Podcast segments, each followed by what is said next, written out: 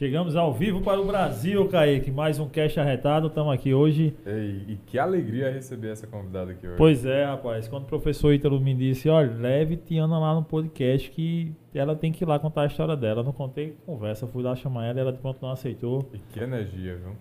Então chegamos hoje, galera, para um podcast sensacional com nossa amiga Tiana Dantas. É, tô lá no Instagram como é de Glei Personal. Kaique Ferreira 2. É, o Instagram de Tiana também tá aqui no link da descrição. O link do Instagram tá na descrição do vídeo aqui.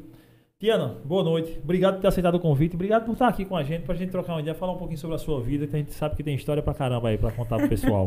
Se fosse pra contar minhas histórias, a gente tem que ter muitas noites. Muitos podcasts. Não vai dar, não. Eu que agradeço o convite. Pra mim é uma honra.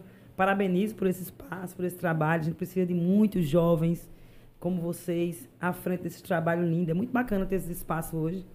Não só para mim, mas para toda essa população, né? Está precisando muito de informação, essas trocas.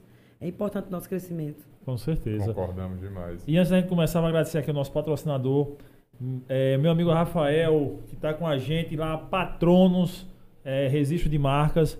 Sabemos que não há nada mais importante do que cuidar da sua identidade, daquilo que lhe reconhecem. Então a sua marca, cuide dela e a Patronos faz isso para você. Ela resiste a sua marca e faz toda a consultoria é, voltada a esse âmbito da, do registro de marcas. Então, conhece o trabalho dos caras, o link do Instagram dele está aqui na descrição do vídeo. Então, vai lá, conhece. Patronos Registro de Marca, valeu demais pela parceria. Está patrocinando o Cash Arretado, está proporcionando, proporcionando episódios como esse de hoje. Agradecer aos nossos parceiros, o Diário do Brejo, Portal Diário do Brejo, meu amigo Ézio, a Empadinha do Papo de Misha Papi, tamo junto. E galera, seguem eles aí também, a descrição deles tudo tá aqui no vídeo. E vamos começar com mais um papo massa. Vamos embora. E agradecer também a Vitor. Vitor tá na técnica aqui, né? Exatamente. Vamos um alô pra Vitor, né? É o Instagram verdade. dele não tá na descrição, mas tá lá na bio do Instagram da gente, do Cast Arretado. Vamos embora. Galera, chegamos hoje aqui. Tiana, surfista, stand-up comedy, Professora, professora, de física. de- de Mãe. mãe e mais o 500 mil coisas É, a aí. gente tem que se virar nos 30. Como é, é- é- Ser mulher, né? Já, requer. já- um no de Brasil já requer tarefa com força, É né, verdade. Tiana? Mulher, mãe, Mas estamos aí, seguindo firme, vencendo cada dia, cada batalha. cada dia. Não é Pro- um leão, não, são vários São leões vários, dia, são né? vários. Com certeza. Mas estamos vencendo. Conhece o professor Ítalo? Muito. Salve, Professor salve, Ítalo- professor. Um abraço. Professor Ítalo eu não conheço, não. Professor Ítalo é amigo e irmão, né? Professor Ítalo me conhece mais do que eu, acho. Ele tem umas tiradas, umas histórias. Ele mandou até um, um- agora no meu aniversário, ele fez uma capa de uma revista. E foi muito engraçado. Ligou, olha, Tiana, passei numa banca e tem uma revista lá maravilhosa, eu preciso lhe encontrar para lhe entregar. Eu digo, gente, vá lá num barzinho hoje à noite, na sexta-feira, que eu estou comemorando meu aniversário. Eu mandei a foto da capa aí no teu WhatsApp, dá uma olhadinha, mas, rapaz, eu achei muito engraçado. Foi a montagem que ele, Ele fez. fez. um negócio assim maravilhoso, sabe? Com páginas, editora, 25 reais minha revista, uma revista boa, né? Boa. 25 reais minha revista. E foi linda a capa, porque ele botou surfando e várias, sabe? Tem as entrevistas, as falas, ficou muito legal. Caramba. Então tá sempre surpreendendo. Ele já fez poesia, tem um livro dele. Ele que tem um livro, ele mostrou já. cabelo, cor- cabelo curto, tem uma poesia que era, foi pra mim. Então, assim, é uma vida, a gente tem uma vida, uma história de vida massa. É um cara Isso, que. na, isso na edu- já antes da educação física de você ser professor. Antes da educação física, de jogar basquete, ele sim, né? Tem aquela outra jogando basquete É. e eu jogava basquete. Olha o tamanho da criatura. Mas eu jogava basquete também, jogamos junto na seleção paraibana. E naquela época, os jogos aconteciam todo mundo junto, né? Os brasileiros, os jebs da vida. Então a gente viajava muito junto. E desde sempre a gente é amigo, desde muito novo. Você, se- você é de uma pessoa. Eu nasci em Campina Grande, é, mas eu vim morar aqui com 9 anos de idade. Tô com 50, né? Já faz um tempinho que eu tô Já aqui. alguns dias já por aqui. 41 anos já. Aliás, eu nem gosto de Campina Grande. Me perdoe minhas, minhas, minhas familiares de lá que possam estar ouvindo. Não tem praia, pô. Eu, de eu surfar. sou surfista, né? É assim, não, não nasci surfista, mas eu sempre gostei muito de água. E Campina Grande, eu- hoje, depois de ter feito algumas coisas de terapia, que eu também sou terapeuta hoje, Sim. tem essa também, eu fiz alguns cursos por fazer terapia demais por causa de um filho, que eu tenho um filho adotivo que me deu muito trabalho. E eu terminei virando uma terapeuta, né?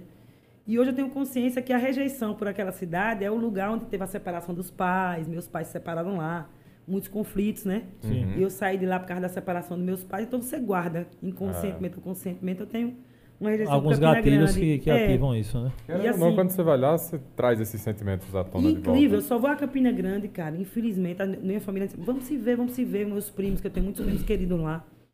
Mas a gente só se vê quando morre alguém. Quando morre Isso é alguém, triste. a gente só se encontra nos velórios, nos enterros, sabe? É. Hastiando, a gente só se vê nessas situações. Pois é, rapaz. Impressionante, mas é verdade, tem até vergonha de dizer isso. Mas se a gente for analisar, todos nós somos assim. Quando a gente vê a grande família, todo mundo unido ali, infelizmente é num momento como esse, É né? verdade. E Campina Grande é isso. Eu fui lá poucas vezes, assim, em São João. Mas mesmo em São João, eu não, não curto Campina Grande. É o frio, o clima me deixa, Aham. sabe? Meio adoentado. Eu gosto é daqui, o calor, praia, andar de short, sandália. Tá mais livre, tá mais, tá mais solto aqui. verdade. E aí começou a vir surfando por aqui por Jampa. Aí você veio pra cá com quem? É só seu pai, só sua mãe? Só minha mãe. Só eu, mãe. minha mãe e minhas duas irmãs. Somos três. Eu sou a do meio. Lá em casa, a mais velha tem dois anos, mais velha do que eu. E a mais nova, um ano e meio. E sempre nessa vibe de esporte, surf Sempre. Eu cheguei aqui, fomos morar no Você Poço. tá mais nova do que eu. Você disse 50 anos, mas tá mais nova do que eu, viu? Coisa boa. Porque essa vibe de esporte, essa vibe de atividade física, né? É, é. A gente, assim, o surf traz isso, né? Essa energia. O mar é. O mar é energia Basta você dar um mergulho massa, no mar, né? você sente, né? Imagina eu, passar duas, três horas dentro daquele mar ali. Cara, às vezes eu dou a manhã todinha de aula, aí ali em Termares, aí chego ali, aí deixo a moto e, e termino a última aula, venho pra casa almoçar. Mas aí eu vou ali no mar, dou um tempo ali, cinco minutos olhando, aí dou um pulo, nada um pouquinho, volto, tá zerado, É. Renova. Se dá uma renovada É geral. energia pura. Ali, assim, é o lugar onde eu mais me sinto, sei lá, eu não sei nem explicar, cara, a sensação que eu tenho. Eu me sinto inteira dentro do mar, sabe? Eu me sinto eu. É como aquela água e eu, a gente se completa, Aham. sabe? Pode ser o problema que for. É, eu não lembro que existe problema naquela hora. Eu acho que a maior terapia é o surf mesmo na minha vida, porque você entrou ali, você desceu aquela onda, não tem como você pensar em outra coisa. Você tá descendo aquela onda, tá vendo a leitura da onda, o que, é que você vai fazer na onda. É você e a onda. Você não tem como levar seu pensamento para outro canto, né? Eu me lembro muito de uma amiga minha, terapeuta, psicóloga maravilhosa, Márcia Carvalho, que me ensinou o Mindfulness. Sim, Não sei se você conhece o Mindfulness. já, já ouvi. E então, eu aprendi muito com ela, durante um tempo fazendo terapia com ela e de grupo. E Márcia Carvalho diz é isso, né? A gente tem que estar presente no aqui e no agora É. para evitar ansiedades, evitar problemas mentais da gente. E o surf é isso, o surf é quem me salva constantemente desse processo, dessa sociedade doente, Uhum. né, estressada, que está sempre lhe forçando né, a ter um ritmo de vida Alucinante, engolindo, né? né? engolindo a pessoa. E eu estou sempre policiando, aí todo dia eu dou aquele mergulho no mar, ou eu corro, caminho na areia, ou se tiver onde eu surfo, mas contato com, pra, com a praia praticamente todo dia. Cara, é incrível, porque esse processo está tá consumindo a sociedade. Nós hoje estamos sendo consumidos por essa aceleração gigantesca. E vez ou outra, mesmo tendo esse entendimento, vez ou outra me pega assim, Kaique. Tipo, esses dias mesmo, né? Na correria, mudança e não sei o que, trabalho, estresse e algumas coisas erradas. E aí eu já teve uma hora que eu parei assim, minha cabeça tava enlouquecendo. Eu, cara, aí um dia desse eu parei ali no mar, fiquei olhando assim. Disse, porra, amor, eu tenho que focar agora, mano. O resto que vier, que vai vir, vai vir. E Exatamente. deixa que venha, né? E vamos viver essa parada que eu agora. estava falando que- com vocês antes, né, em off aqui, Sim, sobre o negócio de hoje, né? sim. Você tá assim, não chega um ano que você resolvendo na justiça a cor do meu carro, tal, do documento. Eu viajo para surfar, pega BRs todo fim de semana e eu fico com medo de se vai passar uma polícia rodoviária me pegar e vai me dar multa e lá vai.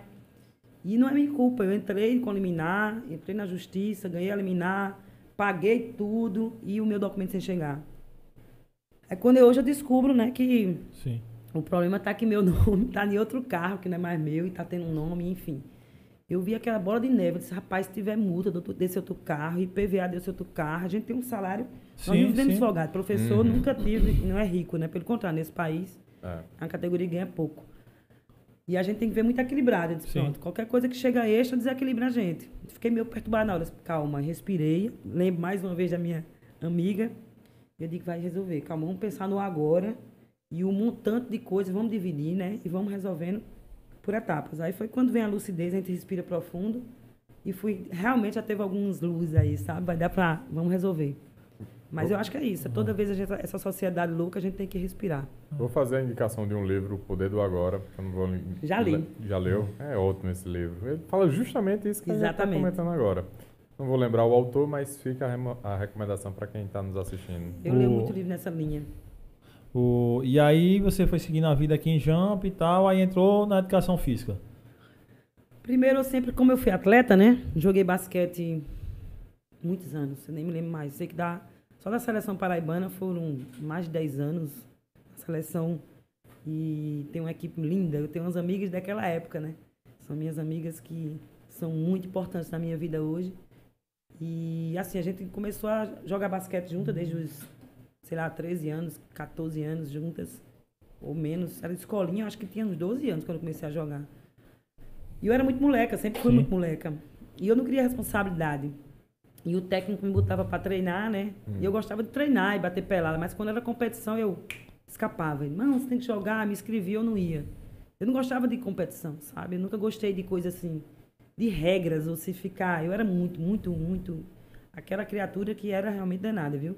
Foi o Colégio Marista, juntamente com a psicóloga que tinha lá e os diretores que me amavam, que me aprumaram, viu? Porque se, se não fosse a educação da minha mãe, rígida, e as escolas que eu, eu não tinha dado pra gente, não.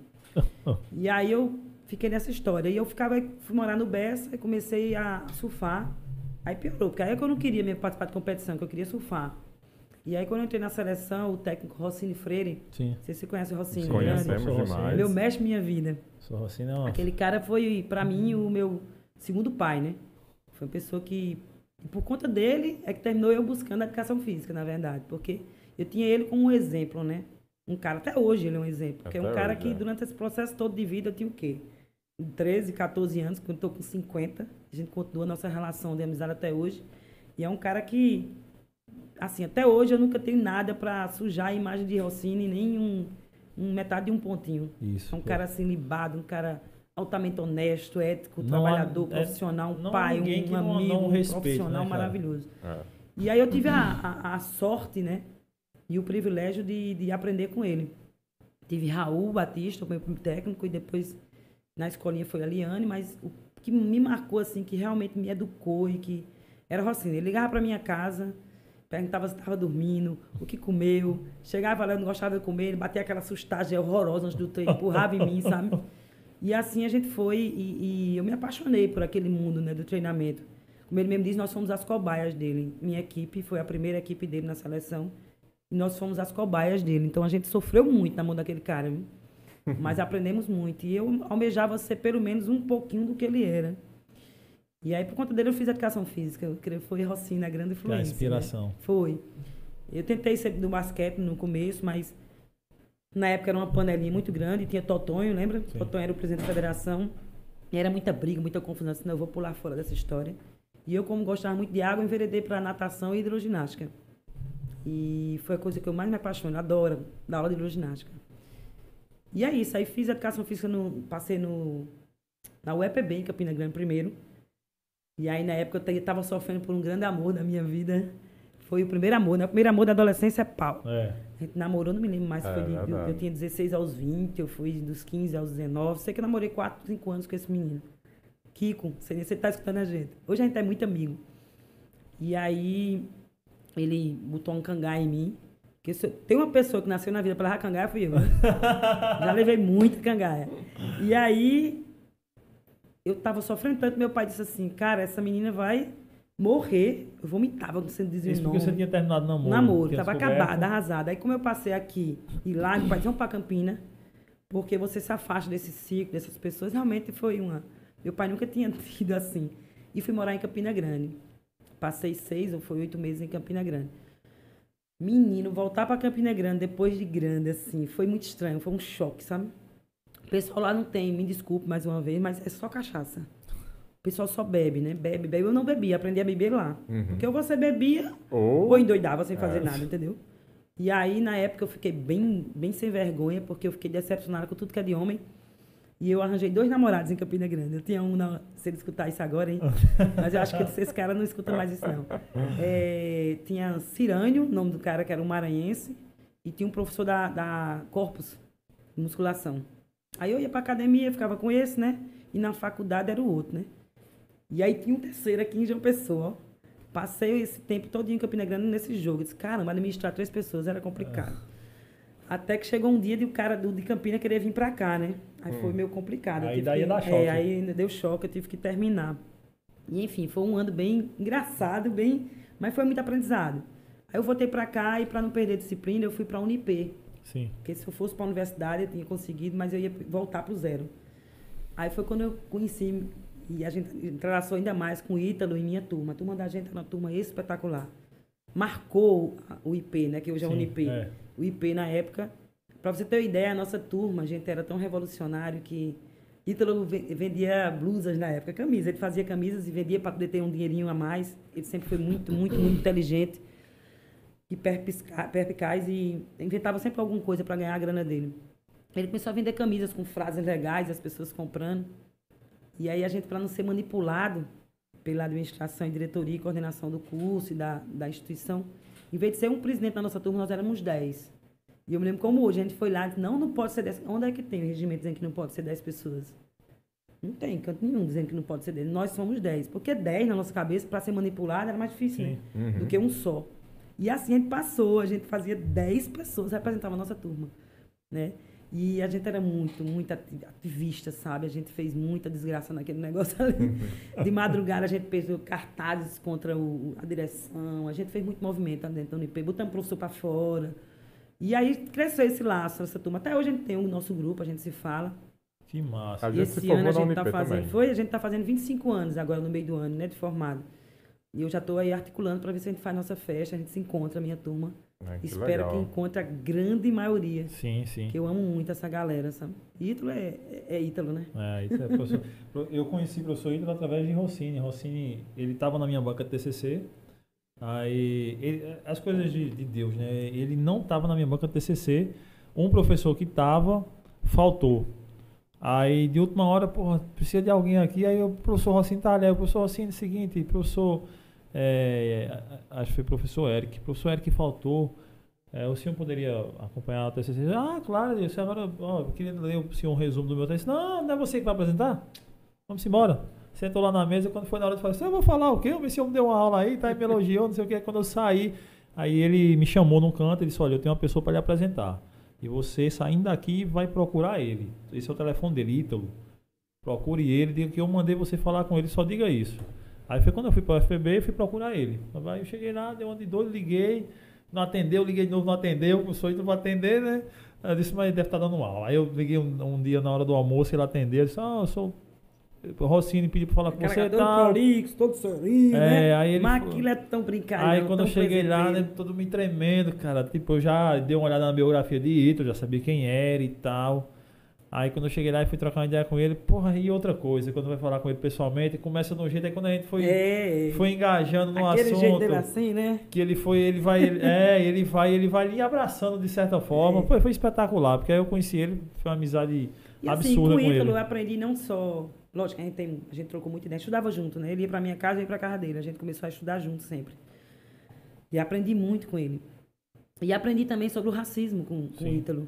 Ítalo, ele não sabe, mas em todos os lugares que eu vou, eu conto uma história que me marcou. Acho que não sei nem se ele lembra, mas me marcou. A gente fazia faculdade, a gente era muito novo, acho que no primeiro período.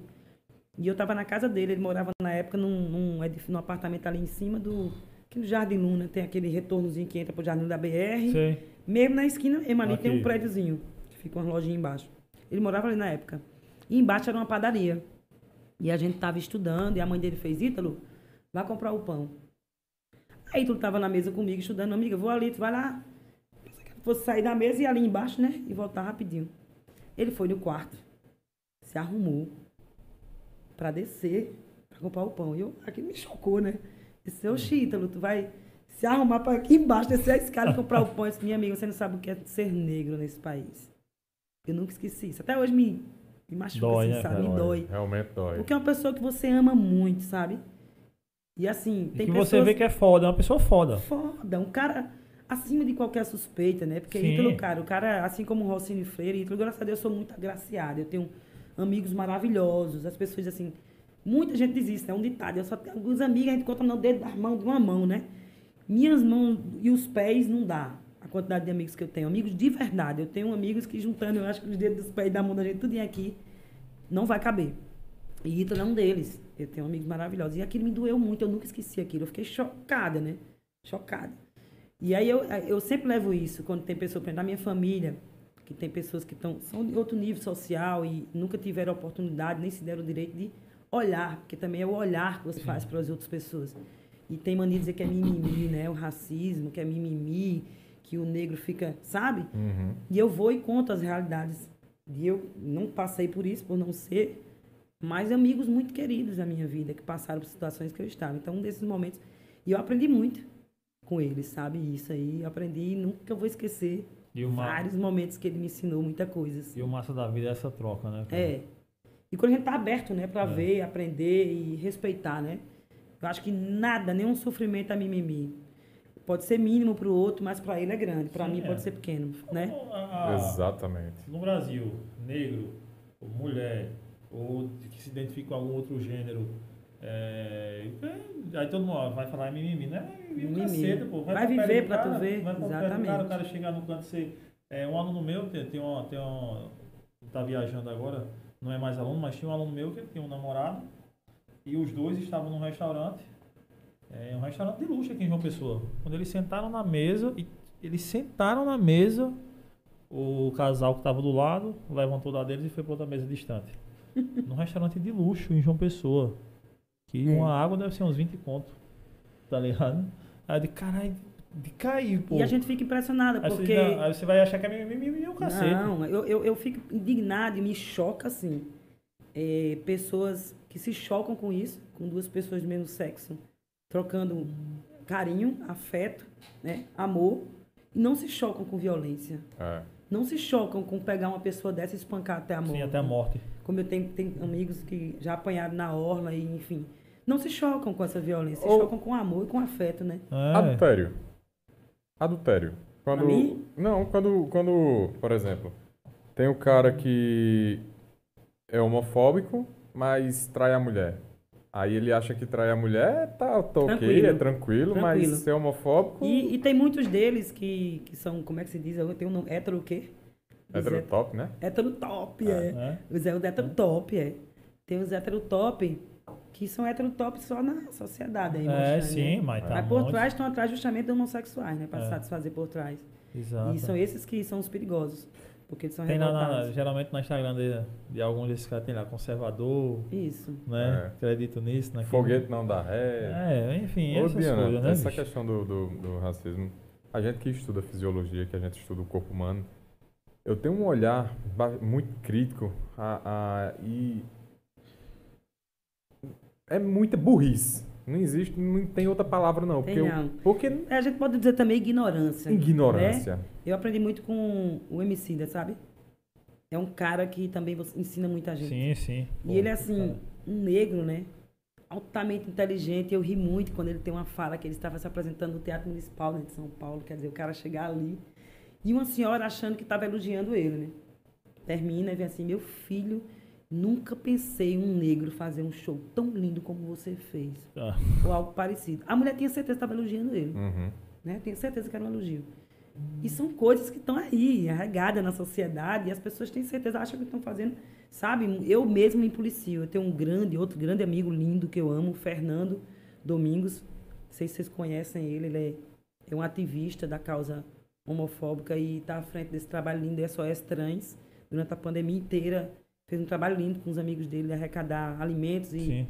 coisas para ajudar as trans e as, sexua- e as transexuais e as travestis. E esse cara me ensina muito também, sabe? Então, assim, é, quando fala sobre essas coisas de homofobia, eu me lembro muito de- dessas pessoas queridas e amigas, sabe? E ele e o MC fala assim, é só ignorância, sabe? A ignorância com muita tranquilidade e, e- e coerência. Ele diz que às vezes chega assim, quando ele entende que é só ignorância, ele tem paciência de conversar com aquele e trocar uma ideia Uhum. para poder de repente deixar alguma coisa lá, sabe? Mas quando ele vê que é maldade, porque tem uma diferença grande, Tem. aí a gente não tem que, sabe, alisar. Eu, pelo menos, não estou perdendo a minha paciência mais com esse tipo de gente, não. Por exemplo, eu que hoje eu, eu, eu tenho um mundo muito próximo do pessoal que teve com câncer, né? Que eu tive câncer Sim. de mama. E um dia desse, uma pessoa muito próxima a mim chegou assim, porque tinha mulheres em Outubro Rosa, tem várias campanhas, e teve um, um- um- ensaio fotográfico com mulheres que tiraram a mama, né? Sem mama mesmo, aquelas pessoas que estavam sem a mama e não conseguiram colocar a prótese, né? Porque eu Uhum. coloquei. E aí, para muitas pessoas, chocam, né? Aquela pessoa sem, um- sem um peito, sem uma mão, com aquela cicatriz. E aí a forma que um fotógrafo, as pessoas tiveram de melhorar a autoestima daquelas mulheres é levá-las e naturalizar aquilo ali. E fizeram ensaio fotográficos, fizeram dias para elas, elas se sentiram princesas, se sentiram valorizadas, se sentiram muitas que estavam à beira da depressão, do suicídio, né? São resgatadas com esse tipo de trabalho. E aí, uma pessoa muito próxima a mim, eu estou dando um exemplo aqui de ignorância. Não é uma pessoa má. Tipo assim, menina tão chocante, tão feio. Negócio com as mulheres sem peito, mostrando para todo mundo ver. Ah, negócio chocante, você não devia fazer isso não. Quer dizer, aí eu vi que essa pessoa não era maldade. não. Trouxe pra cá, vamos, deixa eu dizer uma coisa. Tu já pensou no lado dessas mulheres? Esquece o teu choque, porque a teu nível de beleza, o que você diz de beleza, pode ser desconstruído, né? Isso, sim. É. Então, assim, você percebe essa mulher, muitas delas, e eu convivo com elas, tá em depressão, pensando em tirar a própria vida, foram abandonadas pelo companheiro, porque o índice é altíssimo de esposas que deixam as esposas, Sim. né? Isso é um fato, eu convivo com elas e sei.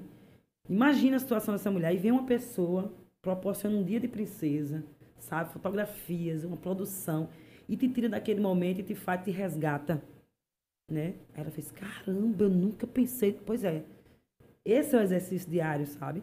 Da gente estar sempre não olhando só pra gente, a gente tem que olhar um pouco pro outro. Nossa. Eu- eu- é, é os religiosos que falam muito em Jesus, se ele tivesse, é só isso, né? Se a gente esquecesse tudo e começasse a respeitar um pouquinho o outro e visse o lado do outro, a gente entenderia muito mais. Exato. O lado do, do, do homossexual, do negro, do pobre, do, da mulher câncer, qual- qualquer pessoa, sabe? É como diz aquele, o, o pastor Henrique Vieira, né? Sim. É respeito. É né? Quando a gente respeito, tivesse é. o respeito, o amor Mano, prevalecesse, tudo, tudo se resume a tudo, isso. né? Tudo se resume a isso. É respeitar o, o outro aqui. Porque respeito, eu acho E que se é um- colocar é um, no lugar do outro. o né? caminho do amor, né? Isso, porque quando você respeita, você se coloca no lugar do cara ali. E aquela dor que ele sofre, você tenta entender aquela dor e tenta viver aquela dor com ele. Certo. Aí, e aí você consegue entrar naquele caminho. Professor Ítalo entrou, entrou na live. Professor Ítalo, ó, estava, falamos um pouquinho, ele estava no supermercado, mas estava acompanhando aqui. Falamos um pouquinho aí se o senhor não pegou, sobre o senhor, viu? Grande abraço. O senhor é responsável por esse cast acontecer aqui, que foi quem, quem passou os Indicou. contatos aqui, indicou Tiana. E, e nessa, e nessa vida ó, cheia de, de coisas, e como é que entrou o stand-up comedy na tua vida? Aí veja só, né? Aí você Foi- vem foi- com essa. Pós ou pré-câncer? Foi antes Foi do câncer? pós, pós. O câncer já foi agora em 2017. É, antes de 2017 tem muito. Assim, eu, eu fiz a educação física, você sabe, né? Vida de professor é como é, né? Calma, pra correria. tranquila, Ô, Vai né? tranquila, ganha bem. Ganha bem. Tem direito todo fim de semana ir pro resort, spa, Trabalha massagem. Seis né? horinhas por dia só. É, eu inclusive eu gosto muito de ir pra um que massageia, tem gente que massageia meu pé, outro joelho, outra quadril, entendeu? Eu pego várias pessoas. Porque o dinheiro, é, a gente tem que É ajudar muito, muita gente né? de uma vez, porque é muito dinheiro. E enfim, aí a gente trabalhando muito. Eu, eu me lembro que na faculdade ainda eu era estagiária na Lurdinas. Sim. E na época a freira queria ter era carne de pescoço. Porque freira tem um bicho que, um ou outro que escapa, né? Eu, uma Nossa, amiga minha disse que eu acho que ralar. todas as frustradas vão inventar. Aí ficou com raiva e quando sai chega me lá- dando um. Quando chegar uma mulher lá, e bota pra era, lascar. era uma dessa, né? Eu era muito quieta aí na Lourdinas, quando eu estudei lá, que eu cheguei a estudar a Lourdinas, depois eu fui o décimo aqui. Aí na Lourdinas eu fui expulsa. Eu fui pedir para ser retirada da escola, porque eu tinha maior curiosidade de saber o que é que tinha embaixo daquele véu delas, né? Hum. Aí teve um dia que eu tava lá na fila, pequenininha lá, e eu puxei o véu da freira. Porque eu era louca pra saber o que tava ali. Deixa que é só assim, era o cabelo que era curtinho, né? Aham. Elas tinham aquele véuzinho, eu puxei, menino, foi um ribuliço, uma besteira, né? Na minha cabeça hoje é uma besteira, mas castigue, lá vem, e outras coisas que eu aprontei. E enfim, aí quando eu saía da, da- do IP, no IP, eu tinha que pegar um ônibus e chegar nas Lourdinas para dar aula nas escolinhas de basquete. Só que a freira boazinha não deixava eu entrar. Cinco minutos, dez minutos depois do horário, ela não deixava o funcionário abrir para mim. Tava fechado o portão e eu não deixava. Então, todo dia eu combinava com eu tinha um lugar lá, eu pulava o muro da Lourdinas para entrar e dar minhas aulas de escolinha, sabe? E aí foi, era, era muita loucura. Eu pegava oito ônibus por dia naquela época, porque não tinha integração Aham. naquela época, né? Naquela época a gente tinha que pegar um ônibus para cada lugar. Então eu ia de manhã para a Unip, fazia aqueles projetos lá para poder ter 50% de bolsa, Uhum. porque era muito caro, né? Ainda hoje é mais caro ainda as faculdades. Já dava aula particular nas casas das pessoas, né? Andava com aquele som, aqueles microcistas Sim, sim. bem grandão, parecia aqueles caras do. Não sei, Os funk, né? é, Dos os rappers. rappers, Do os rapper. Eu andava É. com aquele negócio lá grandão dentro do ônibus, sabe? E CD? Era fita, fita cassete. Sim. Oxi, pra chegar a CD demorou. fita cassete. E dava aula e corria para um lado e para o outro, enfim. E nisso eu fui passando meu dia, a gente se formou, foi, a nossa formatura foi muito massa. Tomei uma grande, a gente saiu de manhã, foi no Yacht Clube. E enveredamos, né? A gente quando se forma, a gente acha que vai mudar o mundo, né? É. A energia, assim, vou mudar o mundo, fazer... Aí o tempo vai passando. Nessa história, na faculdade, eu encontrei, eu, eu me curei daquele primeiro amor e tava brincando com o encontro, não confiava mais em ninguém. Foi quando eu conheci o meu, o meu primeiro esposo, né? E foi. Eu espero que ele não esteja escutando isso, que ele nunca soube. Meus filhos já sabem, mas ele não sabe, não, meu ex-marido. E começou de uma, de aposta com uma amiga minha num curso de arbitragem de handebol. Me levaram para lá, porque eu mandava meio triste ainda. Vamos fazer o curso? Bora, não tenho a menor vontade de ser juiz, mas bora. Aí fui. Chegou lá, tinha esse cara bonitinho e tal. A gente chamava ele de Kid Budinha. E aí Kid Budinha tava lá. Kid Budinha. Kid Bundinha. Budinha. Tinha uma bunda linda ele. Aí a gente foi. e a gente foi pra lá. E aí vamos ver quem quem fica aqui de budinha, quem atrás, bora. E nessa historinha, sei que nessa brincadeira toda acabou o curso, vamos para um churrasco numa grande do amigo nosso e terminou rolando os beijos com o Kid Bundinha. E nessa história desse Kid Bundinha, meu filho, dessa ficadinha foram 15 anos e dois filhos. Casado. Casados, né? Casamos e, e, e, aí foi isso. Eu, eu parei a história do surf, né? Porque você vira mãe, é muita Aham. responsabilidade, mãe, trabalho, Dinâmica, muita trabalho, coisa, né? estudar. E casa, né? Muita coisa. A mulher sobrecarrega muito a gente nessa esse começo de vida, inclusive. E aí depois eu cheguei, a gente separou. Depois de algum tempo foi para Recife e quando voltou a gente teve nossos problemas e eu casei de novo. E quando eu digo que eu sou, eu digo assim, eu não tenho é, orientação sexual definida. e o povo morre Tiana, não tem jeito não. Porque eu deixei, eu deixei meu marido e casei com uma mulher. Então, meu primeiro casamento foi um homem e o meu segundo casamento foi uma mulher. E assim, quando eu digo hoje que tenho experiência dos dois lados, tenho. E pra mim, independe. Eu posso estar aqui me apaixonar por uma mulher, ou posso me apaixonar por um homem. É um amor, né? E é assim. É assim. Só que eu sofro preconceito dos dois lados. Eu sofro preconceito dos, do- das lésbicas e sofro preconceito dos héteros. Porque na cabeça das pessoas, aí eu digo aí, mais uma vez a Ah. ignorância, acham que se você estiver comigo, estiver com um homem, não, vai ficar, vai me deixar para uma mulher. É uma doideira. Eles acham que você ataca, sabe? É. É, é, é uma loucura. Como o pessoal acha que o homossexual não pode ver um homem que vai atacar o cara. É. Tem uns distúrbios assim, né? Da sociedade. E não é, tanto é que vai fazer o quê? Sete anos agora em abril que eu tô só. Já fiquei uns biscaitinhos, né? Óbvio. Como diz uma amiga minha, não, não, não tô almoçando todo dia, mas a gente pega aquela marmitinha de vez em quando e tal. E aí, e enfim, Mas aí passou quanto tempo nesse segundo relacionamento? nove anos quase. Pô, foi um tempo. Foi. Minha, mas meu negócio é esse. Eu não, negócio de- eu não sou de. Aham. Ficar, Se for pra ficar, parada, ficar. vai entrar de cabeça na parada. Vamos Pra embora. mim é assim, tá? Eu agora, depois de- de- desse relacionamento, eu fiquei com algumas pessoas, mas assim, eu, no começo você fica também, inclusive, até pra dizer que tá bem, né? Porque Aham. no começo o povo É. diz isso, né? Posta muito, tô bem, fica com muita gente pra demonstrar que tá bem. Por dentro tá Quando ferrado, você né? realmente fica bem com você, Aí não você vê que de não vale ninguém. mais a pena. É. Não você não vale precisa mais. de ninguém. Eu tô na melhor fase da minha vida hoje, sabe? Que massa. Porque hoje, assim, como eu- essa mesma pessoa, depois de um tempo, já veio atrás de mim e foi um ribuliço, enfim. Aquele- E hoje tá tranquilo, tá tudo em paz, perdoei. E eu sofri muito nessa época, porque eu fiquei tomando remédio tarja preta, fiquei com um monte de contas, sabe? Diferente do outro casamento que o cara é super gente, o pai dos meus filhos, muita gente boa.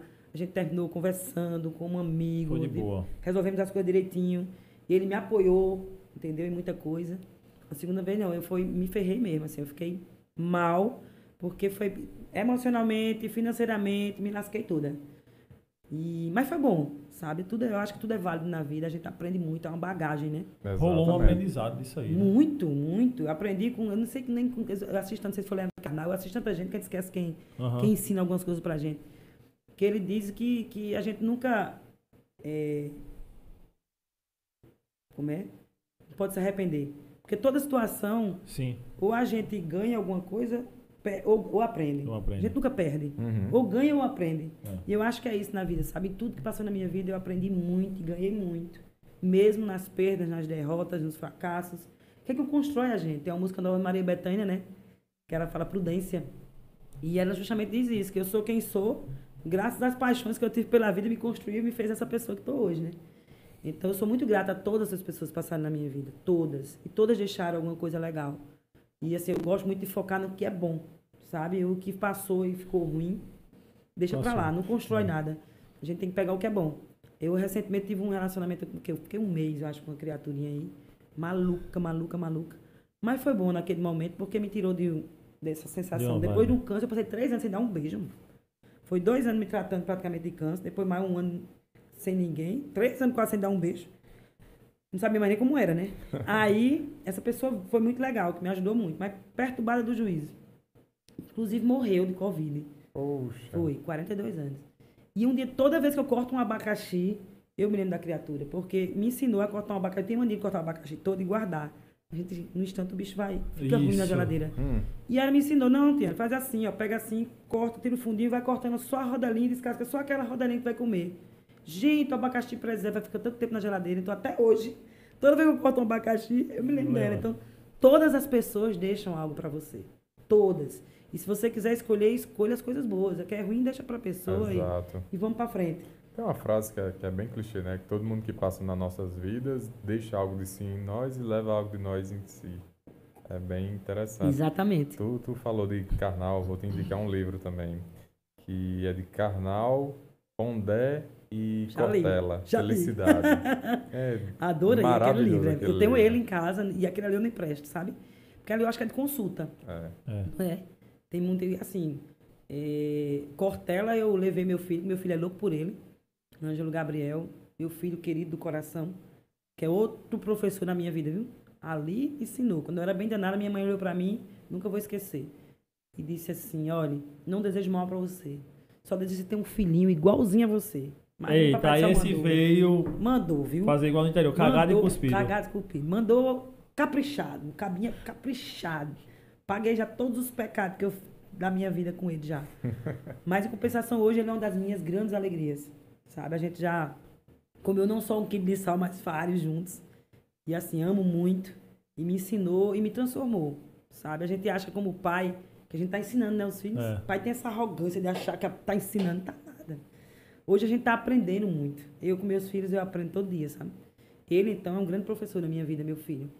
E assim, nem sei mais o que eu tava dizendo. Fiz uma introdução tão grande que esqueci o desenvolvimento. Tava falando do livro. Sim, do livro. E eu levei meu filho para ver o Cortella, né? Que ele teve aqui naquele espaço gospel, né? Sim. Eu tava lá nesse Na dia. época eu tava justamente carequinha, eu tava em tratamento ainda. Eu tava lá também. E eu recebi tanto dinheiro, tanta ajuda, menino.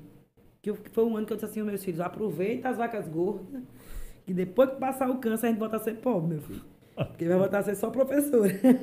Eu acho que foi dia 5 de agosto de 2017. Foi um Exatamente. dias.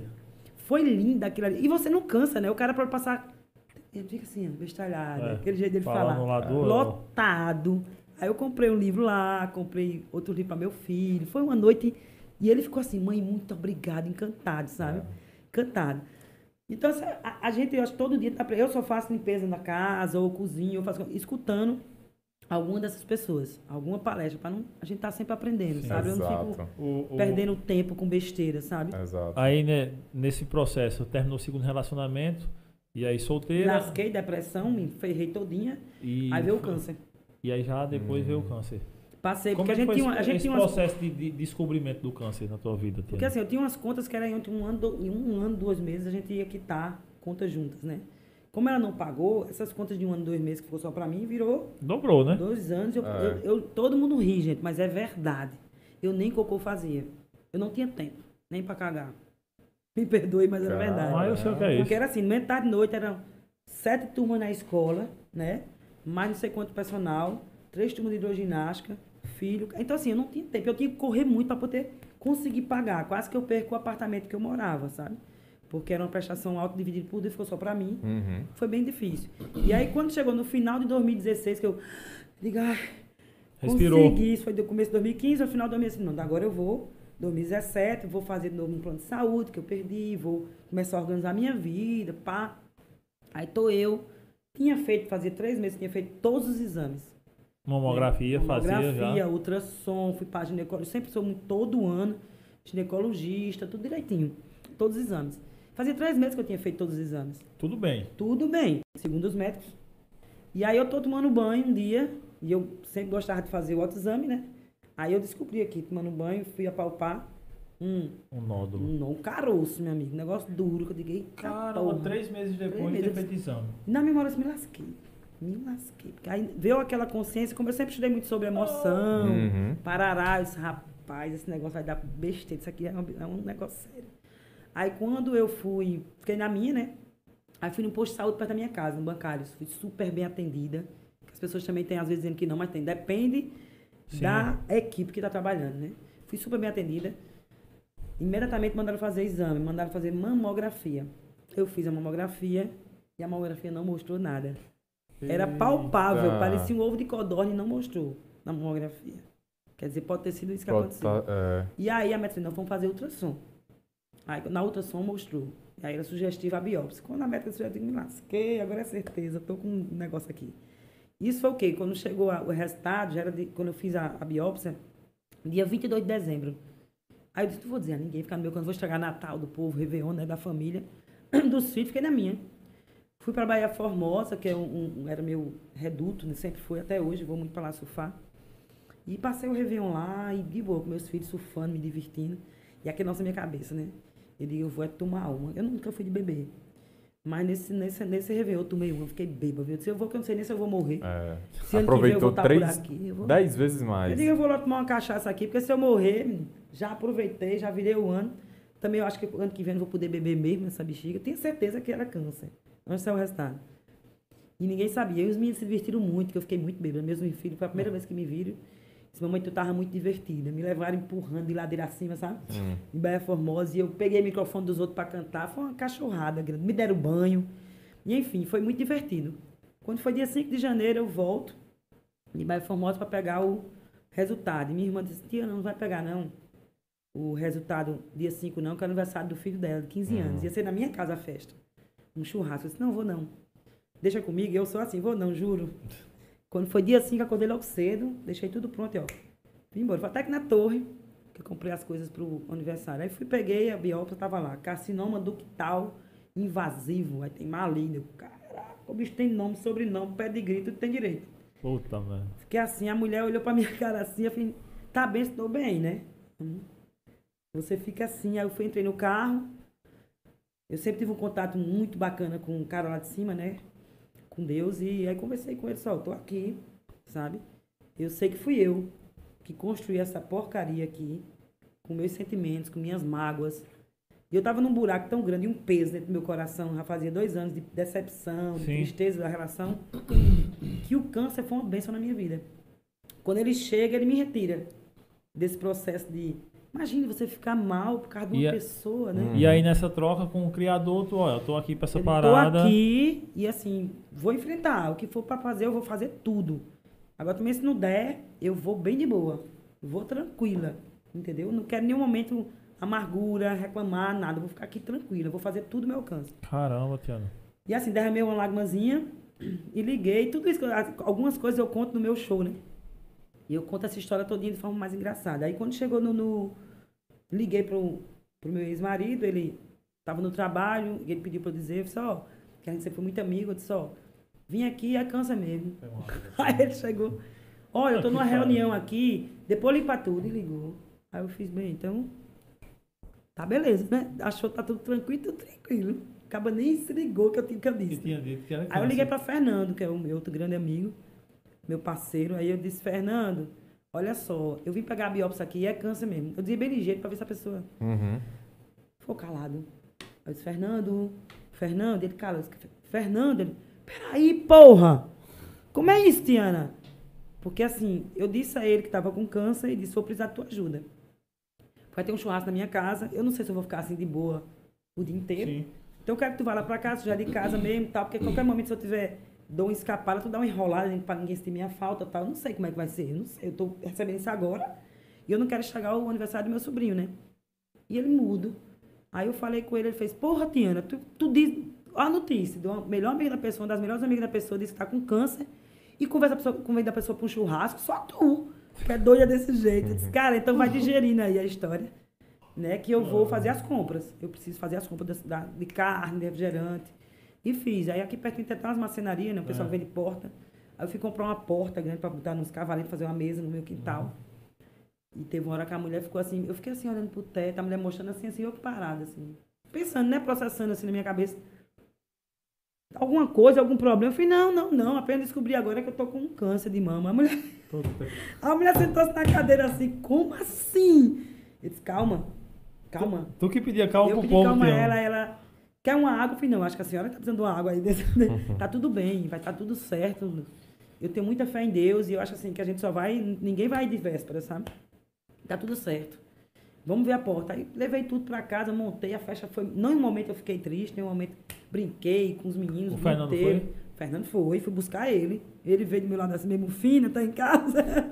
Depois ele fez um videozinho comigo na piscina sem ninguém ver, sabe? Chorando ele, enfim. A gente tem esse vídeo até hoje. E, mas aí deu tudo certo, terminamos o dia bacana, deu tudo certo, entendeu? E aí eu enfrentei essa, essa droga no outro dia que eu disse à minha família, contei pra todo mundo e começou um processo. Minha irmã mais velha ficou em cima de uma cama, não queria sair. Eu fui na casa dela tirar ela de cima da cama. Disse, que é isso? A doença sou eu, tu tá em cima de uma cama por quê? Cadê tua fé? Tu não vive cheio de fé de Nossa Senhora, de oração, de igreja, pelo amor de Deus. Agora tem que levantar, vamos, vamos enfrentar isso. Não pode ficar cair, não. Era um alívio, uma leveza que ninguém entendia. Que eu vinha de um sofrimento que para mim era muito maior. E o câncer foi uma leveza na minha vida, porque me resgatou de uma dor que é muito maior, que é emocional, que é decepção, que é a dor do coração. Então o câncer me resgatou. Para mim era Deus falando assim, ó, tem coisa mais importante. Tu tem que pensar em tu. E a partir daí eu aprendi que o amor maior é da gente. Somos nós conosco. Ninguém, a gente pode terceirizar a nossa felicidade. Tudo é a gente, sabe? E meus filhos riem, porque até hoje eu digo assim, primeiro eu, segundo eu, terceiro eu, quarto eu, quinto vem minha foto. E depois vem os filhos e o resto do povo, entendeu? E eles falam, pô, minha mãe agora a autoestima dela é demais. E assim, daí eu enfrentei tudo, né? Cara, tô processando essa informação ainda, porque é muito louco, assim, é, é, o quanto. e não, não o lance que a gente sabe, o lance do câncer, mas o lance das decepções passadas, já do emocional antes, o quanto ferra com a pessoa a Ferra. tal ponto de você achar uma luz É. no câncer. No câncer. Exatamente. Todo mundo que eu diz isso fica assim bem. Mas é verdade. Pra mim foi Sim, essa sim. experiência. E assim, eu converso com muitas mulheres que tiveram câncer de mama, né? A gente se encontra e a gente troca muita ideia, a gente tem um grupo. E grande parte delas, as minhas anotações, mais de 80%, 90% delas, tiveram alguma coisa emocional muito forte antes de aparecer o câncer, sabe? E hoje a ciência está provando aí que o fator emocional é o responsável por todas as nossas doenças Sim. tudo. Hoje tem pessoas estudando se o joelho está doendo. Por que, que meu joelho está doendo, né? Uhum. Eu tô, faço parte agora de um grupo também que é Teta Healing. E a gente aprende justamente isso a conversar com o nosso próprio corpo. Ele está sempre falando com a gente.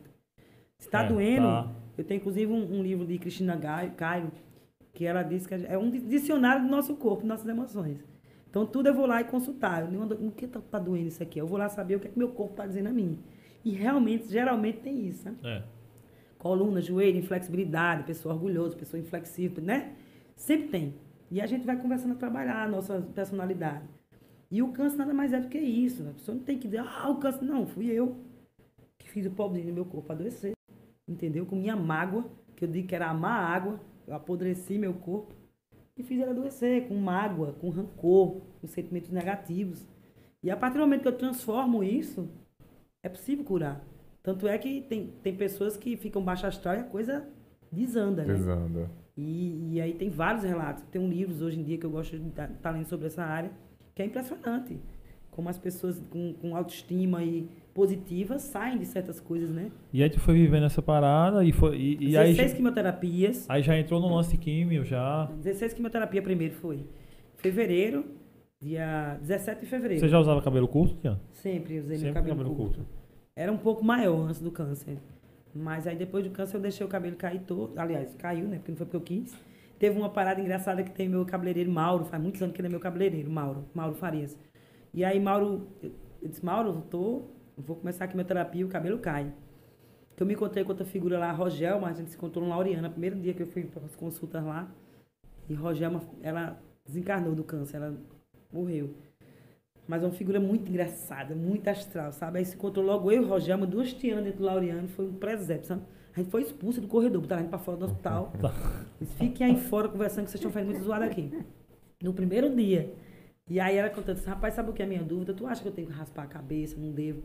Porque nós da químio, a pessoa mais experiente já tem passado por tudo, ela fez, olha, amiga, eu vou dizer uma coisa a tu, viu? eu aconselho todo mundo a raspar. Porque é muito doloroso aqueles cabelos caindo de tufo. Porque meu caso, por exemplo, eu tava no maior amasso com o boy magia. No maior amasso lá na minha cama. Quando é de repente, o boy magia sobe com a boca cheia de cabelo. Puta que mano.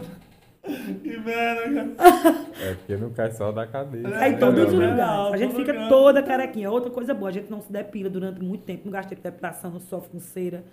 E aí ela disse, mas eu ri, viu, com essa criatura. Meu Deus, ela fez, então eu, eu digo a você que é melhor. Agora eu entendi porque foram, porque foram do corredor do negócio.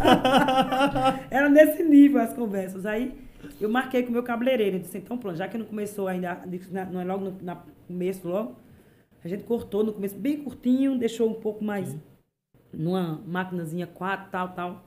Mas aí depois os toquinhos foi. Aí a gente foi diminuindo. Aí quando chegou o dia de raspar mesmo, eu chamei meu sobrinho, vamos comigo, né? Que eu sempre estava acompanhada de, de algum segurança comigo. Aí ele foi nesse dia, eu disse, Mauro, vamos raspar. Disse, bora, chegou a hora. Eu já tinha tomado a primeira quimioterapia, o bicho vai cair. Diz que 15 dias o bicho cai mesmo. É 15 dias certo, o cabelo começa a cair. Aí, quando começou a. Eu entrei na, naquele salão, tinha um monte de mulher, que salão também é um negócio engraçado. É. Né? A mulher assim, ó. Olhando pra minha cara, bem assustada. Eu digo, Mauro disse que uma mulher que está com câncer tá vindo aí. Só pode ter comentado, porque o povo tudo chocado, olha pra minha É, cara. é. E eu sempre, quando não gosto dessa história, sabe? Eu sempre gostei de relaxar, deixar o clima mais leve. Eu digo, vou aprontar com essas mulheres. Aí me sentei, disse, tu filma, Alisson. Filma. Aí quando ele chegou, Mauro pegou a mata, começou a, a raspar, né?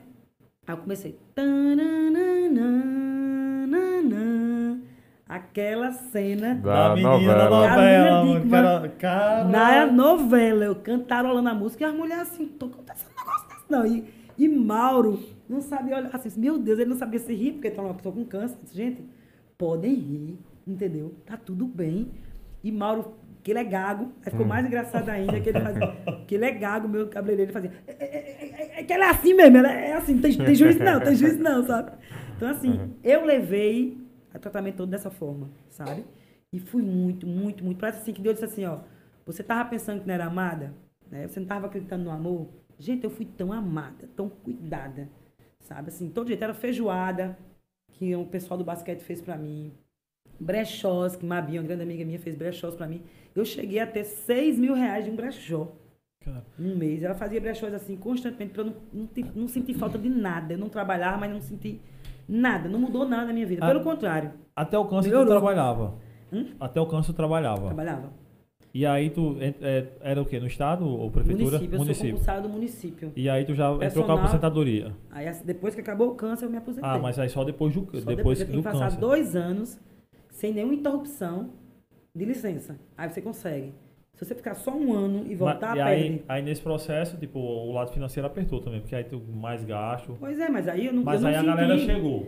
Chegou todo mundo. Eu não, foi tô dizendo você que foi do seu meu filho, ó, aproveita aí a vaca gorda, porque fiquei só de Quando- boa. Eu só quando precisava só quando o câncer- estar viva. Quando o câncer foi embora, isso aqui vai acabar, viu? É, vai me botar a ser professora e o negócio vai ser apertado. Entendeu? Caramba. Até financeiramente o câncer foi melhor. Aí resolveu as questões financeiras, que tinha as pendências, deixou tudo quitado.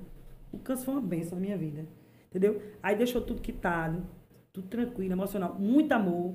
Rapaz, era tanta mensagem, tanto. eu- Olha, eu- tocaram a campainha, deixaram, não sei o que, ó, abriu o envelope, tinha mil contos no envelope. Eu disse, tá, que doação pequena foi essa? Daqui a pouco eu tá lá no Japão trabalhando, não sei o que, estudou comigo, não pudesse, soube, transferência lá, mais mil. Era assim, não era um negocinho de 50 conto, não.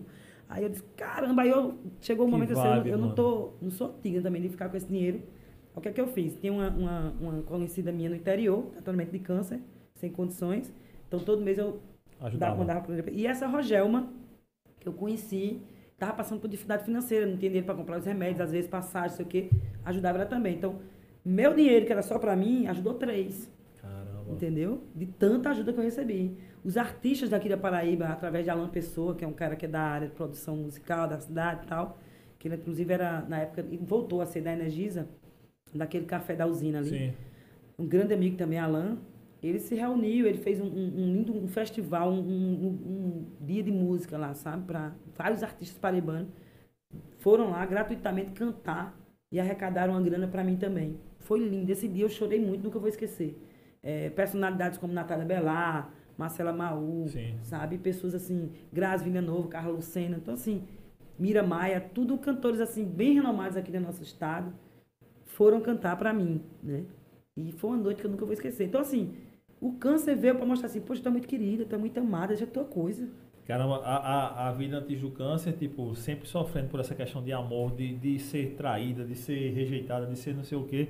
Aí veio um câncer e, Resgatou e tudo. Deus te disse, "Ca- caramba, tu- tu- a gente te ama, gente. pô. Olha a quantidade de Né? gente aí. te ama. Entendeu? Então, assim, era brechó, era feijoada, era música, era tudo canto. Menino, olha, eu sei que foi um ano tranquilo, sabe? Lógico que as quimioterapias é pra lascar. Eu não- se eu tivesse um inimigo, eu não queria nenhuma, pra não desejar nenhuma, porque você se treme da cabeça aos pés. Sabe? A ponto de, assim, eu nunca fui de fumar maconha. E virei maconheira na época de, de, de, de- de- do Pra câncer. Porque era a única coisa que me fazia parar de tremer É dor de mesmo. suar. Não é dor. É um tremor que você não controla da cabeça do pé até do pé à cabeça, cada pedacinho do seu corpo. É como cada pedacinho, cada célulazinha, cada fibra tá ali tremendo. E você sua horrores durante a noite, sabe? Então, para dormir é, é, é complicado. Não basta um remédio é mesmo que nada. Então, a única coisa que me fez acalmar era vaporizar. Eu não gosto de fumaça. Então, um amigo me deu um vaporizador, criou um vaporizador e eu vaporizava Sim. o cannabis, né? E era como eu consegui ficar um pouco calma, sabe? Inclusive, hoje eu estou usando o óleo, né? Cannabis, que é quem me faz também quando eu estou meio ansiosa, que de vez em quando volta. As Sim. sequelas de dores articulares, os fogachos. Demora, assim, de 5 a 10 anos, né? A limpar seu organismo de quimioterapia. E aí depende, por exemplo, quando Covid, dá essa gripe, aí volta Sim. essas coisas. Então eu tenho que fazer toda uma limpeza de novo, enfim.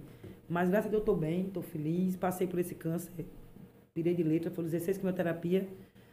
Depois eu tirei a mama toda, né? Mastectomia total. Antes de E tirar a mama, mama. só uma, só a direita. Quando eu fui, antes de tirar a mama, eu fui para Brasília, acabei a quimioterapia numa sexta-feira. Aí comprei uma passagem para Brasília no sábado, que minha família aqui também, que eu amo muito, que é minha tia e minhas três primas de Brasília, que é a irmã de minha mãe, a gente tá como irmão, sabe? E minha tia é como uma segunda mãe. E eu queria muito ir lá vê-las nesse processo. E sair um pouquinho desse meio aqui, que só era doença, químio, tratamento. Minha irmã mais nova cuidava muito, muito, muito bem de mim, mas ela com medo de tudo, eu tinha que ter a regra de tudo, sabe? E eu, eu vou querer sair um pouquinho e respirar. Na sábado de manhã eu tava, cheguei na minha médica, ela queria me ver depois da químio, com a mala na mão já. E pô, você vai? Eu digo, vou pra Brasília. Como é isso, menina? Acabou a químio ontem, qual o tempo? Eu tô bem. Eu vou me embora pra Brasília, passar uns 15, 18 dias lá. É o tempo que o, o, o plano de saúde, que aí tá o plano de saúde, porque o meu ex-marido casou de novo comigo no cartório, pra eu ter direito ao plano de saúde do- da empresa dele, olha. Aí eu casei com a mesma pessoa duas vezes, né? E me divorciei dele também duas vezes. Depois terminou tudo, ele foi casar com outra mulher ano passado, aí a gente perdeu o plano de saúde, divorciou de mim pra poder casar com ela. Não é muita história, deve dar um livro. E aí, sim, fui pra Brasília, minha médica na época disse, olha, a senhora, por favor, mas você volta quando? Disse, vai dar tempo, né? Não é 20, 25 dias pra autorizar a cirurgia? Eu vou, aproveito, curto um pouquinho e venho pra tirar meu peito. Você nunca vi na minha vida. Ninguém desse jeito. O povo fica tudo louco pra... Vai aí, ela fez, dia 18 de agosto. Eu falei, não. Pode botar depois dia 18, porque dia 18 tem Maria Bethânia. E eu vou pro dela. Aqui no, no- ali na... Na é? estação, no centro de convenções. Centro de convenções. Eu digo, eu nunca vi Maria Bethânia. E eu vou ter a oportunidade agora de ver, eu vou assistir Maria Bethânia. Eu vou Ela fez, fazer uma eu não acredito no negócio desse. Bethânia Vou não tá. tirar meu peitinho de Maria Bethânia de jeito nenhum. Bota aí, a médica botou no prontuário. 18, né? Maria Bethânia. Pra não marcar a cirurgia nesse dia. Oi, botou no prontuário dela. Aí depois que eu fui pra Brasília, depois Maria Bethânia, pronto, agora pode tirar meu peito, né? Aí fui tranquila, minha mãe dizia assim, é um evento essa menina. Não parece nem que tranquila, do jeito que eu tô aqui, eu fui. O cara que me levou o maqueira mais é Elvis, o nome dele. Eu digo Elvis Presley, o nome do cara era Elvis Presley, me levou o maqueira. Eu tô em nome melhor, vai tirar meu é peito. Elvis Presley me levando, entendeu? Então, assim, tranquilo. Não sabia se era um bom presságio ou mal, né? Porque o cara já morreu. Mas, enfim, fui tranquila. E assim eu fui. Aí, depois do, do, do câncer, foi 2017 e até começo de 2018. Ainda tava botando próximo, tirando, enche, seca, enche, seca, enche, seca, enche, seca, enche, até chegar no momento foi março. Pronto, aí comecei a lutar para conseguir minhas coisas. Foram 2018 todinho também, 2019 lutando. Só em 2020, janeiro de 2020 que eu consegui é, me aposentar, quitar meu apartamento E aí, quando foi ano passado, 2020, em abril de 2020, eu comprei meu carro novo. Foi o primeiro Deus. carro zero, achei o máximo, né? E até tem aquelas pessoas invejosas, que invejam você até de um câncer, né? Tem uma colega de trabalho que chegou pra mim e veio, mas tu tem sorte, né? Já se aposentasse. Hum. Já. Aí eu chego e adoro essas coisas. Pois é, menina. Pois Ó, é, já pensou, é só pegar um câncer e passar Exato. pelo Foi que o que eu passei, que disse. se aposenta, Exatamente. Pega um câncer, tem o câncer, se você escapar, você se aposenta. pô. É, Faz aí, meu irmão, encara. Aí a pessoa já fica assim, né? dá aquele choque. É. Caceta. E assim passei. Aí quando veio depois dessa história toda, eu voltei, me aposentei, mas a renda não dá. Eu já dou consultoria da atividade física, fiz curso de terapias alternativas, teta healing barra de axel, e estamos se virando. Dou ainda um, um, umas aulinhas ou outra para pessoas conhecidas, entendeu? E assim a gente vai se E aí virando. pensar, se vou fazer o stand-up pra... Aí chegou a pandemia. E eu ativa, né? Sempre fazendo brechóis ou outras atividades para ter renda, para ajudar pessoas com câncer. Aí veio a pandemia e digo, e agora? Como é que eu vou continuar tendo dinheiro para ajudar essas pessoas? Aí foi quando eu tive a ideia, não fui eu, isso não é mérito meu, foi Dido, Dido Borges, que é outro cara assim muito legal e, e ele é um, entusiasta né, da arte paraibana. E se encontrou comigo um dia que eu estava o louco do Alan, um desses dias aí, um desses anos, ele me chamou antes da pandemia para fazer um- uma palestra. Eu sempre faço palestras sobre a história do câncer. E ele ia fazer um show também beneficente para o Laureano. Ele disse, Tiana, tu quer? Vou, eu faço a parte introdutória, falo um pouquinho, coisinha assim, 10 minutos para ser chato, sobre a questão de câncer.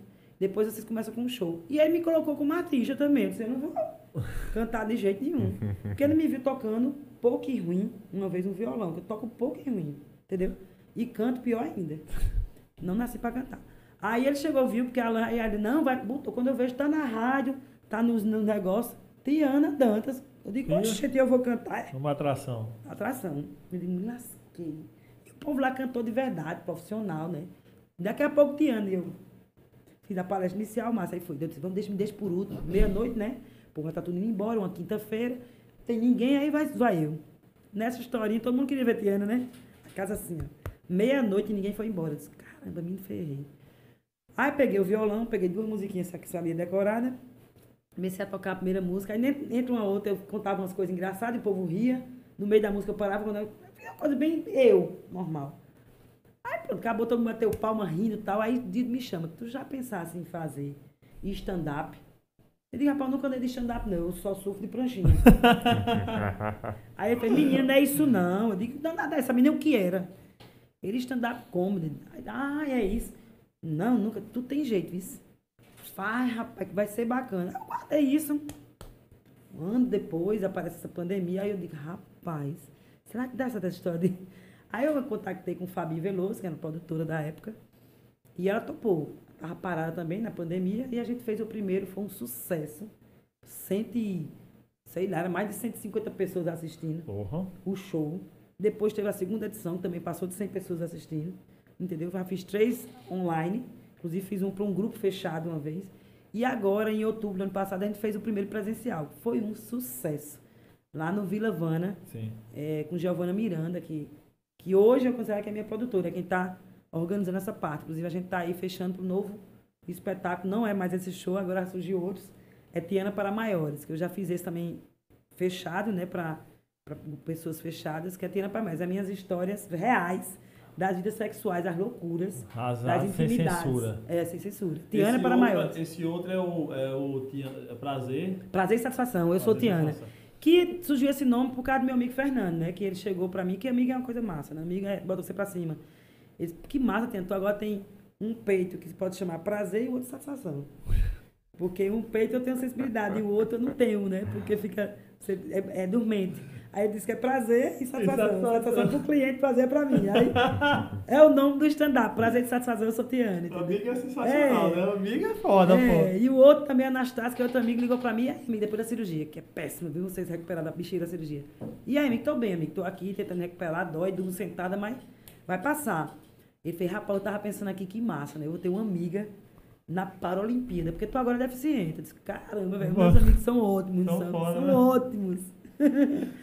E assim foi, cara. surgiu e deu certo e estamos aí, até hoje. Agora vou, vou virar comediante aí, né, de stand-up. Minhas amigas convivem comigo, eu sou constantemente isso, né? Então é colocar agora no, no palco, né? Foi, eu gosto, eu gosto de estar lá e, e- e me apresentar dessa forma, sabe? Que massa. E aí, Kaique? Eu tô abestalhado ó, ela, vendo ela A falar. vibe é essa, cara, que, que vai. Porque assim, né, cara, e, e a cada dia as coisas que rolam nesse mundo vai decepcionando a gente, vai derrubando a gente. Verdade. E, e, tipo, essa, essa sua vibe tem que ser espalhada mesmo, porque, porra, levanta o astral do cara, né? O cara vê assim, pô, então.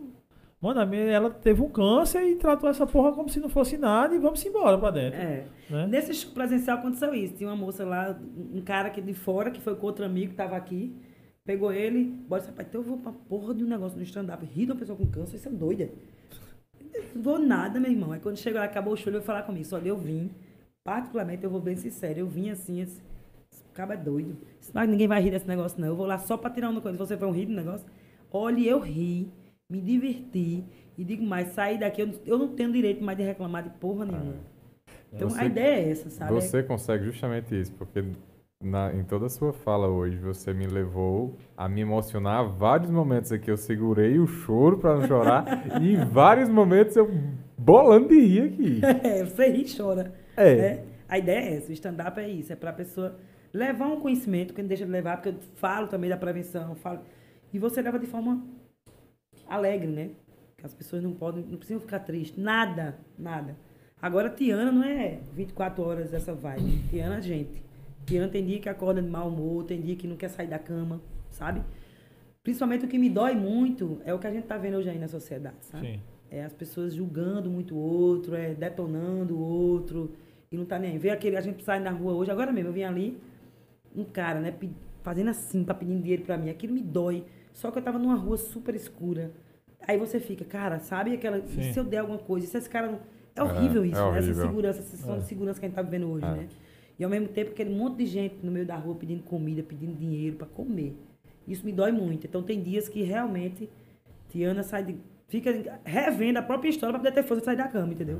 Porque não é brincadeira o que a gente É, tá não, e, e tá, tá no Brasil, a gente tá vivendo. Mas hoje aí a gente tá para marcar o novo, o nova data aí de reunião e lançar um novo, o novo projeto, né? Que é a Tiana para Maiores.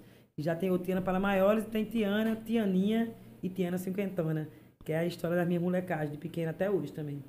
Não deixe de nos enviar as datas pra gente poder divulgar aqui e também poder certeza, eu prestigiar você eu lá. agradeço muito. Pô, mas, mas- mas é isso. E não, né, tudo que a gente tá vivendo nessa cultura do ódio no, no Brasil, de tudo, a galera, todo mundo é se odiando, é, é essa cultura da, da violência comendo no centro aí, violência, a galera teve aquele lance no Rio, né? A mim trabalhou lá na quiosque lá e, e chegou lá, foi cobrar o, dever- o dinheiro que ela tava devendo lá e o cara matou o cara na porrada. É. E você É. escuta neguinho aí, neguinho mesmo, que o cara, inclusive, é, do, daquela Fundação Palmares, né? Sim, sim. Dizer que um- foi um bandido, morto por outros bandidos. Chamou o cara de bandido. Bandido por quê, né? Entendeu? E o caso da menina médica, você chegou a ver? Não. Que ela, estudante de medicina, fazendo estágio, nono, nono ano já de medicina, nono período. Foi eu ver. E chegou uma mulher infartando Sim, sim, sim. Eu acho que eu sei. e ela, Ela postou, na né? rede social. o sono dela. Sim, vi, vi, vi, vi, vi. É, aí Você depois. não pode generalizar, né? A gente tem, como eu estava falando aqui agora, antes do em off, na nossa profissão, educador físico, tem muita gente fazendo de conta, né? Ah, Como toda profissão, tem os bons e tem os ruins. Tem Né? uns bons e Eu tem digo porque eu tenho, eu tenho um sobrinho lindo que se formou recentemente em medicina e é um médico lindo, humano, sabe? Atencioso. Eu só vejo as pessoas elogiando. Eu acho que tem uma, uma safra boa também Tem, com de certeza. pessoas jovens que a gente tem que acreditar nessa juventude. E vocês, inclusive, são mais novos que eu. E nessa juventude para transformar, sabe? Se a gente não acreditar neles, aí é que eu vou perder realmente a, a, a esperança no mundo melhor. Ainda bem que os ruins são, são, são poucos. São poucos. Os bons são, são muito mais, muito mais. É, eu não sei se vocês conhecem Roçando Klinge, né? Que é um, um Sim, sim, que é bem conhecido. Eu era espírita, hoje eu não me considero mais espírita. Eu não tenho mais vínculo nenhum com religião, que é outra coisa que me decepcionou muito e, e eu descobri através de Teta Healing que a gente não precisa ter religião nenhuma. O contato é a gente com o Criador e não precisa ter, só não precisa de ninguém, sabe? O resto é tudo manipulação e querer que só muda os nomes, mas termina todo mundo querendo colocar as pessoas na caixinha, sabe? Num quadradinho. E lá atrás, quando eu me descobri nessa relação homo, eu fui a um padre, jamais vou esquecer, na igreja de Tambaú. E ele foi muito legal comigo. Ele Ele, inclusive, é bem polêmico. E ele me chamou e disse, ó... Eu pensei que ele fazia assim, vai passar 100 dias de joelho no milho, rezando. digo, tô ferrada. Aí ele chegou e fez, olha, a diferença de você para essa sociedade aí é que você não é hipócrita.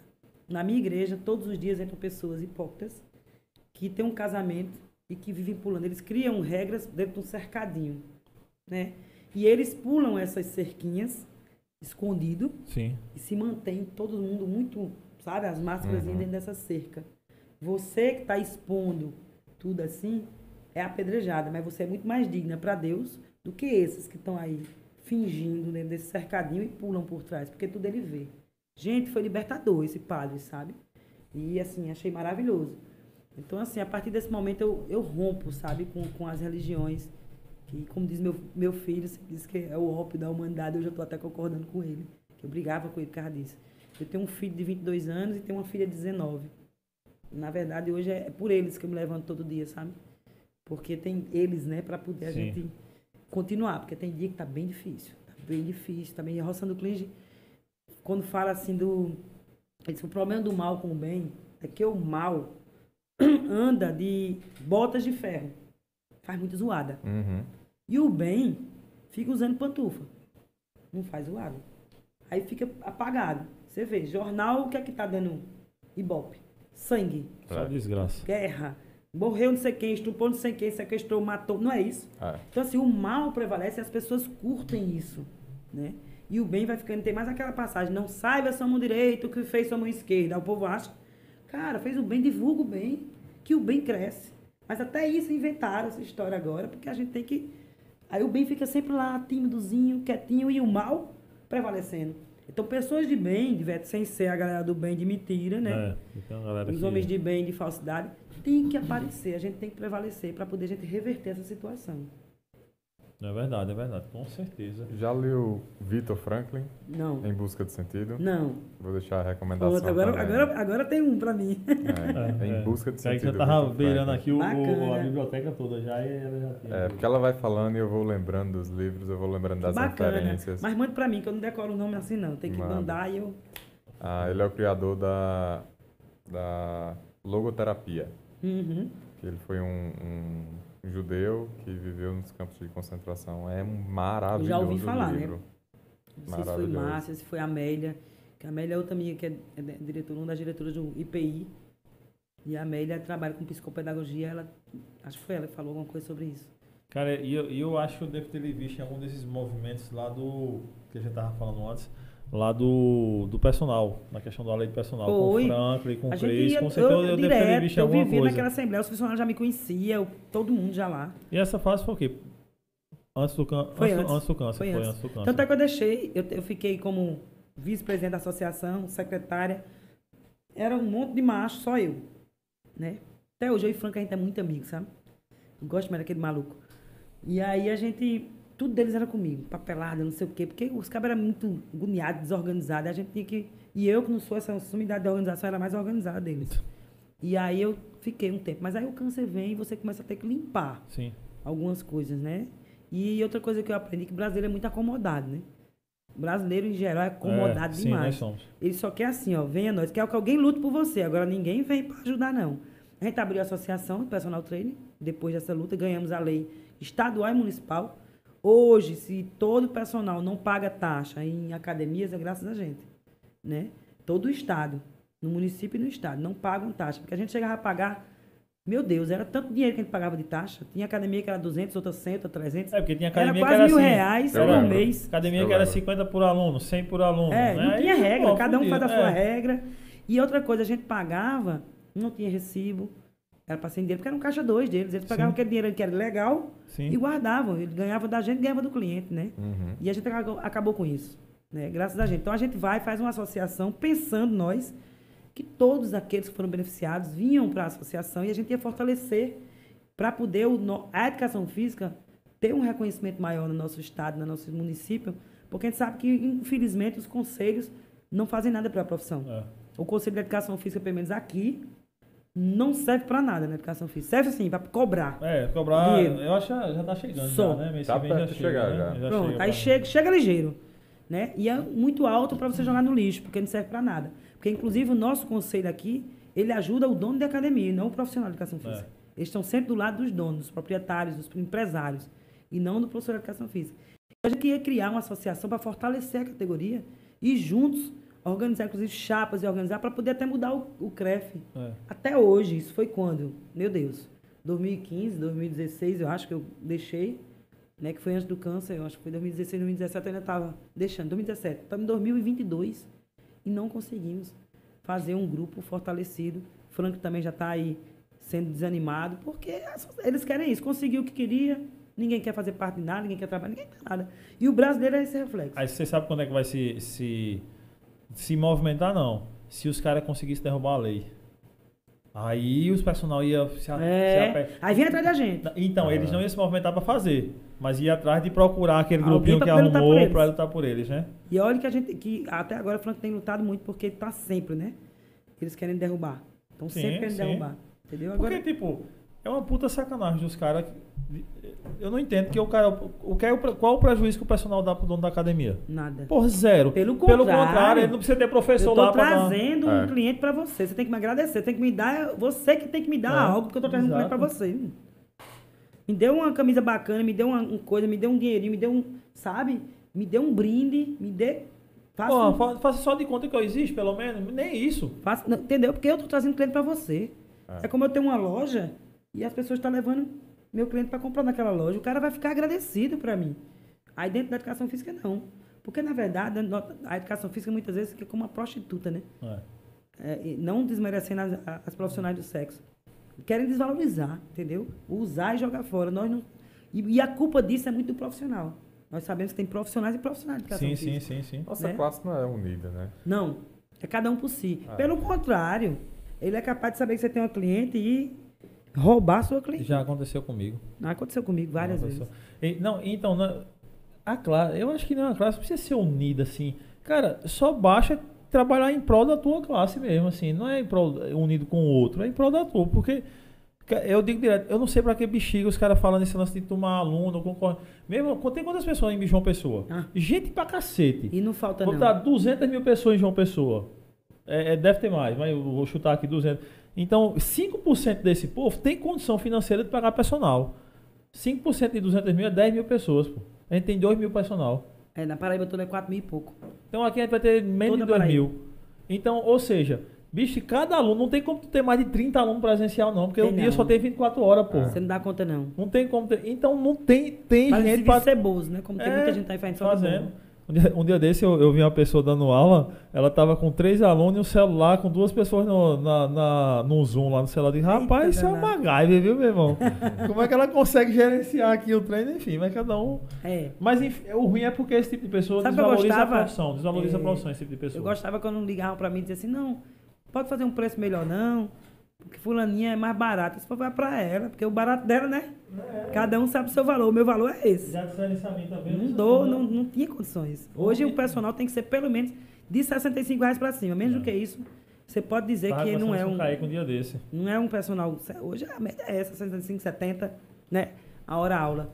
E eu creio que tem que ser assim, cara. Você vê um, um- um fisioterapeuta hoje, uma sessão de fisioterapeuta, 100, 100 reais, 150, É. né? Então, assim, a gente tem que se valorizar. E essa desvalorização, muita gente tem, lógico.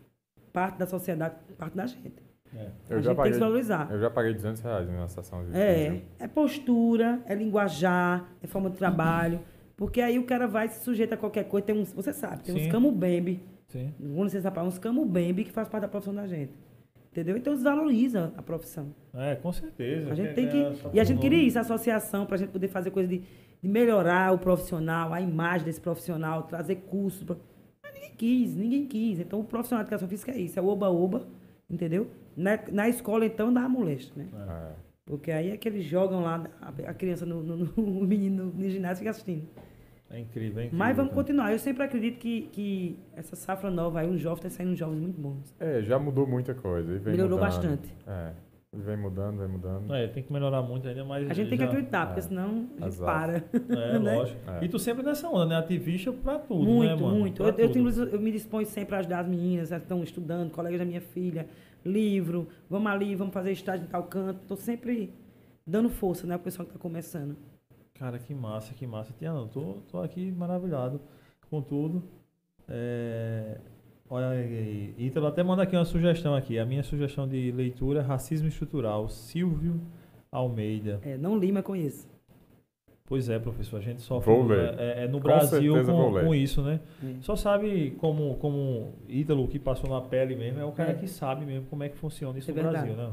Tem como o homem chegar e dizer, ah, não, esse lance de mulher, não tem esse negócio de assédio, Tem. moral, nem não sei o quê. Cara, tem, pô. Não sabe porque tu é homem, pô. caramba. Porque Caramba, a gente cara homem muito. branco aí vai dizer que não tem. Tem, Tem. caramba. É porque tu, tu faz e não sabe o que faz, É. né? Eu trabalhei numa escola onde o meu diretor, quando eu ia pra lá, não dava tempo de trocar de roupa, eu tinha que trocar. De manhã eu trabalhava como personal, né? Uhum. E de tarde era outra realidade, na periferia da nova escola municipal. Então, realidade diferente. Só que tem dia que não dá tempo você ir em casa, trocar de roupa. Aí depois é que eu me toquei que eu tinha que andar com a moch- a mochilinha com a roupa pra trocar na escola. Porque se eu botasse a minha calçazinha de professora de, de personal coladinha na escola, o próprio diretor me assediava É. o diretor da escola. Ele ia conversar comigo, ele não conversava comigo olhando pra minha cara, não, olhava pra minha cara de baixo, sabe? e eu ficava toda encabulada. Entendeu? Então, assim, a gente sofre constantemente isso. Teve um É. aluno que chegou pra mim, meu filho, meu filho ficou irado nesse dia. Professora, com todo respeito, se a senhora. Como é? Eu comi a senhora. Ele disse isso. Disse, com todo respeito. Ainda bem que ele usou o respeito, né? Antes. Com Chegou pra mim, respeito, professora, com todo né? respeito, eu comi a senhora. E eu fiquei assim, eu digo, e agora? A gente diz o que numa situação como essa? pra um aluno, né? Diga aí. Então, assim, a gente sofre isso. Você não vê homem passando por isso, né? É, não, não, não, a não gente tem passa. isso. É. né? Ah, A gente ser mulher nordestina. É, a gente mora duas ruas, eu e minha esposa, a gente mora duas ruas de academia, mas ela vai de carro, porque se ela for andando pela calçada, a maioria dos carros que passa solta uma piada, Verdade. um negócio. É verdade. É, um, É verdade. é Quando não tristeza. passa a mão. Quando não passa a mão na gente. É. Entendeu? Quando não passa a mão. Era umas coisas também quando eu era adolescente que eu ia festa. Faz muito tempo que eu não vou, nunca fui muito de festa, essas coisas, mas quando eu ia, eu tava na festa que me passava uma mulher que eu via alguém puxando o cabelo. E eu não entendia aquilo. Que é uma forma de assédio também. Tudo, que a né, mulher vai passando e o cara. É, mas é. Mas claro que é. E eu acho. bicho, Você vai, o cara- você vai pensar o quê? Essa mulher vai virar e vai dizer, meu amor, obrigado por ter puxado meu cabelo. Mas é só, pra, pra o homem, é só o fato de dizer assim, galanteando, sabe? Aham. Eu sou o cara. É só um Sou fato foda, dele, pô. entendeu? Mostrar até pros amigos, né? Nem só pra ele. Eu mexo aqui, eu. tá, Tu quer fazendo mesmo. É a gente é assediado de todas as formas, sabe? Dá, dá, tá longe ainda do homem não deixar a maioria, não deu dizendo todos, né? Um grande parte dos homens deixar de nos ver como objeto, como pedaço de carne, né? Eu acho que Deus Assim me deu um um presente jeito. muito grande para me educar quando ele me deu duas filhas. Porque eu venho de uma cultura lá do sertão, dentro do mato. é, e aí aquela Tu coisa és de do. onde? Eu sou de Desterro. E de um sítiozinho que tem Desterro, na realidade. E é muito essa questão patriarcal do pai, o cara que senta lá na ponta da Uhum. mesa. Então, tipo, a mulher é sempre submissa ao homem. E vem muito disso. Aí eu. Que bom, né, que você desconstruiu tudo isso aí. Cara, aí casei, pô, e aí já, eu já pensava um pouco diferente, e casei, e aí Deus, uma menina, outra menina, aí você já começa a entender o não, mundo mas é muito por você, outra porque tem ótica, gente né, mano? reproduz e castra sim, as suas sim. filhas e É. as filhas ficam. Entendeu? Eu fiz um projeto na escola. Ah, tem, tem um animal aí, isso que, que participava da. é, acho que foi. Acho que era na UOL ou era na Jovem Pan, Constantino, acho que era na Jovem. Constantino não. É, é, um, ainda bem que. esqueci, é, o cara é tão animal que até esqueci o nome dele.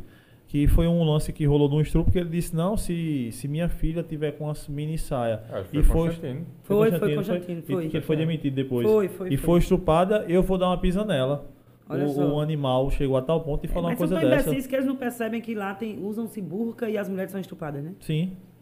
Não, eu, eu vi uma, uma reportagem. Uma reportagem não, era, o índice altíssimo de estupro lá. era, um- era uma exposição de, uma, de um artista francês, onde o cara estava expondo roupas de mulheres estrupadas. E, e ele, e ele fazia a exposição da seguinte forma: em vários ambientes diferentes, fechados. Aí aqui tinha mulheres de 50 a 60 e os tipos de roupa. Puxa, meu colar E- caiu, ó. Vocês nem viram, vocês são ótimos, né? Eu não vi, não. Sabe o que é E- isso? Eu sozinha amarrando. Vamos lá. E aí che- chegava lá. E, a, e, a, e aí pouco, poucas quantidades de peças, porque eram poucas pessoas daquele tipo. E ia lá, então outra sala lá de 30 a 50, de 20 a 30, de 10 a 20 e de 0 a 10 era onde tinha maior número de roupas e de pessoas estrupadas. Ou seja, é, não- então a gente vai perder essa relação de roupa colada, de mini saia. Não tem nada a ver, não. Isso é um, é um cara, é um maníaco, um, um- criminoso que faz isso, Isso. pô, com crianças, com Isso. ele tem aquela vontade de cometer aquele crime. Então é, independe de, de- do né, cara justificar, ah, mas é porque tava andando assim, ah, mas é porque não a gente tem, tem, nada que chegar a ver. num pô. nível de, de- de evolução social que se uma pessoa estiver nua na rua, não tem que ser atacada. Sim, sim. entendeu? Não pode ser atacada. A pessoa pode estar nua e mano. eu não tenho o direito Ah. de atacar essa pessoa. Não existe, mano. Não, Não, existe pode isso. ser assim, entendeu? Normalizar esses atos animalescos. Nem, nem animalescos, até os animais. Eu, a gente hoje está com, com medo Não, até de é- atingir os animais. Não, né? é, eu pronto, falando isso do animal, é dizer animal, mas só do, da, da- Porque o animal é bem melhor do que uma pessoa que diz isso. É, é animal porque é, é irracional, mas o animal é, é bem mais evoluído do que um ser Com que diz uma certeza, coisa dessa. Com certeza. Né? E a gente está nesse nível aí, ainda. Ainda, É. né? Mas a gente, eu, eu gosto muito de ser positiva. A gente já melhorou muito, né? A sociedade já deu um. Exato, Uma a gente vai melhorada. estudar Tudo a é- história. Aí começar a perceber o que já foi, o que está sendo hoje. Por Ah. exemplo, muita coisa que querem, essas pessoas que estão aí agora conservadoras, querendo voltar muito. Não volta. Não volta, sabe? Não volta, não. É, em relação ao racismo mesmo, não volta. Os nossos irmãos de pele escura não vão ser mais escravos. Não Exato. volta. Não volta. Eles vão ocupar os espaços que merecem ocupar. Entendeu? Não vai, gente não- ninguém volta mais. Se Deus Os quiser. homossexuais não vão voltar mais pro armário. é, A juventude tá mostrando, eu vejo meninas mão dada. Estive no shopping um dia desse que nunca mais tem fiquei chocada. Mudou, assim, parada, numa né? velocidade. São os meninos, as meninas mão dada, beijando. Se lasca, quem quiser te vendo achando ruim, tô nem aí. Não volta, É. entendeu? E que bacana que não volta. Tá vendo? Eu acredito o seguinte, como tá dizendo você da sua reforma, né? não, Que toda conquista, toda harmonia vem depois de um ribuliço grande. É. A gente está passando por essa mexida para a sociedade ficar um pouco melhor. É, na pandemia eu também fiz algumas lives, com, como eu tinha muito contato com músicos e tal. Sempre era uma falha de alguma de algum, uma qualidade, um sentimento, alguma coisa legal. E tinha sempre um cantor para cantar também junto comigo, lá na hora. E eu sempre falava das coisas positivas, sabe? Porque se a gente foca, cresce. No que você dá atenção, aquilo cresce. Se você minimiza o mal, o mal diminui. Uhum. Se você ele vai crescer. Se a gente falar nele, se a gente pensar... Pronto, um exemplo grande. Todo mundo sabe aqui que eu sou ele não, né? Então, assim, lá atrás ele não ganhou. Com ele não, porque tava falando dele. Uhum. Entendeu? O universo só diz sim. Tô dizendo ele não, ele não, ele não, mas eu tava falando dele. Cresceu. Cresceu. Então a gente tem que ser inteligente, a gente tem que parar de falar do que a gente quer que cresça. A gente tem que divulgar e fazer crescer o bem, É as coisas história- boas e positivas. Aquela história, não existe um marketing ruim, né? É, não existe, exatamente isso, não existe. Cresce, É. né? Então, assim, a gente tem que ver por que, que essas pessoas estão achando tão legal arma, violência. E a gente para pra pensar, uma pessoa que assiste todo dia sangue, vai ficando normal na sua cabeça. É, Você vai ficando normaliza. insensível, você vai achando normal. Então, eu não gosto de assistir isso, nem assisto, nem minha casa, nem televisão tem mais. Televisão aberta não tem. É só internet, Netflix, YouTube, não tem. Porque você fica assistindo só aquelas porcarias o dia É, inteiro. Não rola, Você não. norma- normalizar o mal, a violência, né? Então, eu acho que assim, que a gente tem esse poder, sabe? De passar essa informação, nós que somos pais, somos mães, nossos filhos passar essa formação. Porque são eles que vão mudar. E a gente não vai voltar mais. Doa quem doer, ninguém volta mais. É daqui pra frente, É. gente. Sabe? E é um puxavante de orelha coletivo. Eu- o meu foi um puxavante de orelha individual, o câncer, né? E esse vírus é um puxamento de orelha coletivo Exato. para a humanidade acordar. E se não acordou, pode ver. Poupa-se as crianças. Deixa só os adultos, eles vão acordar. Não acordaram. Coloca as crianças, eles vão acordar. Não acordaram. Então, enquanto a humanidade não despertar, vai vir, cara.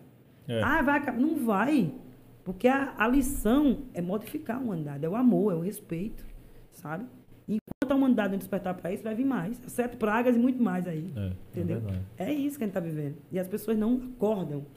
É, tem, tem as coisas mais básicas do mundo. Tipo, a gente anda na, na, na nossa praia e vê a quantidade de lixo que tem ali. Uhum.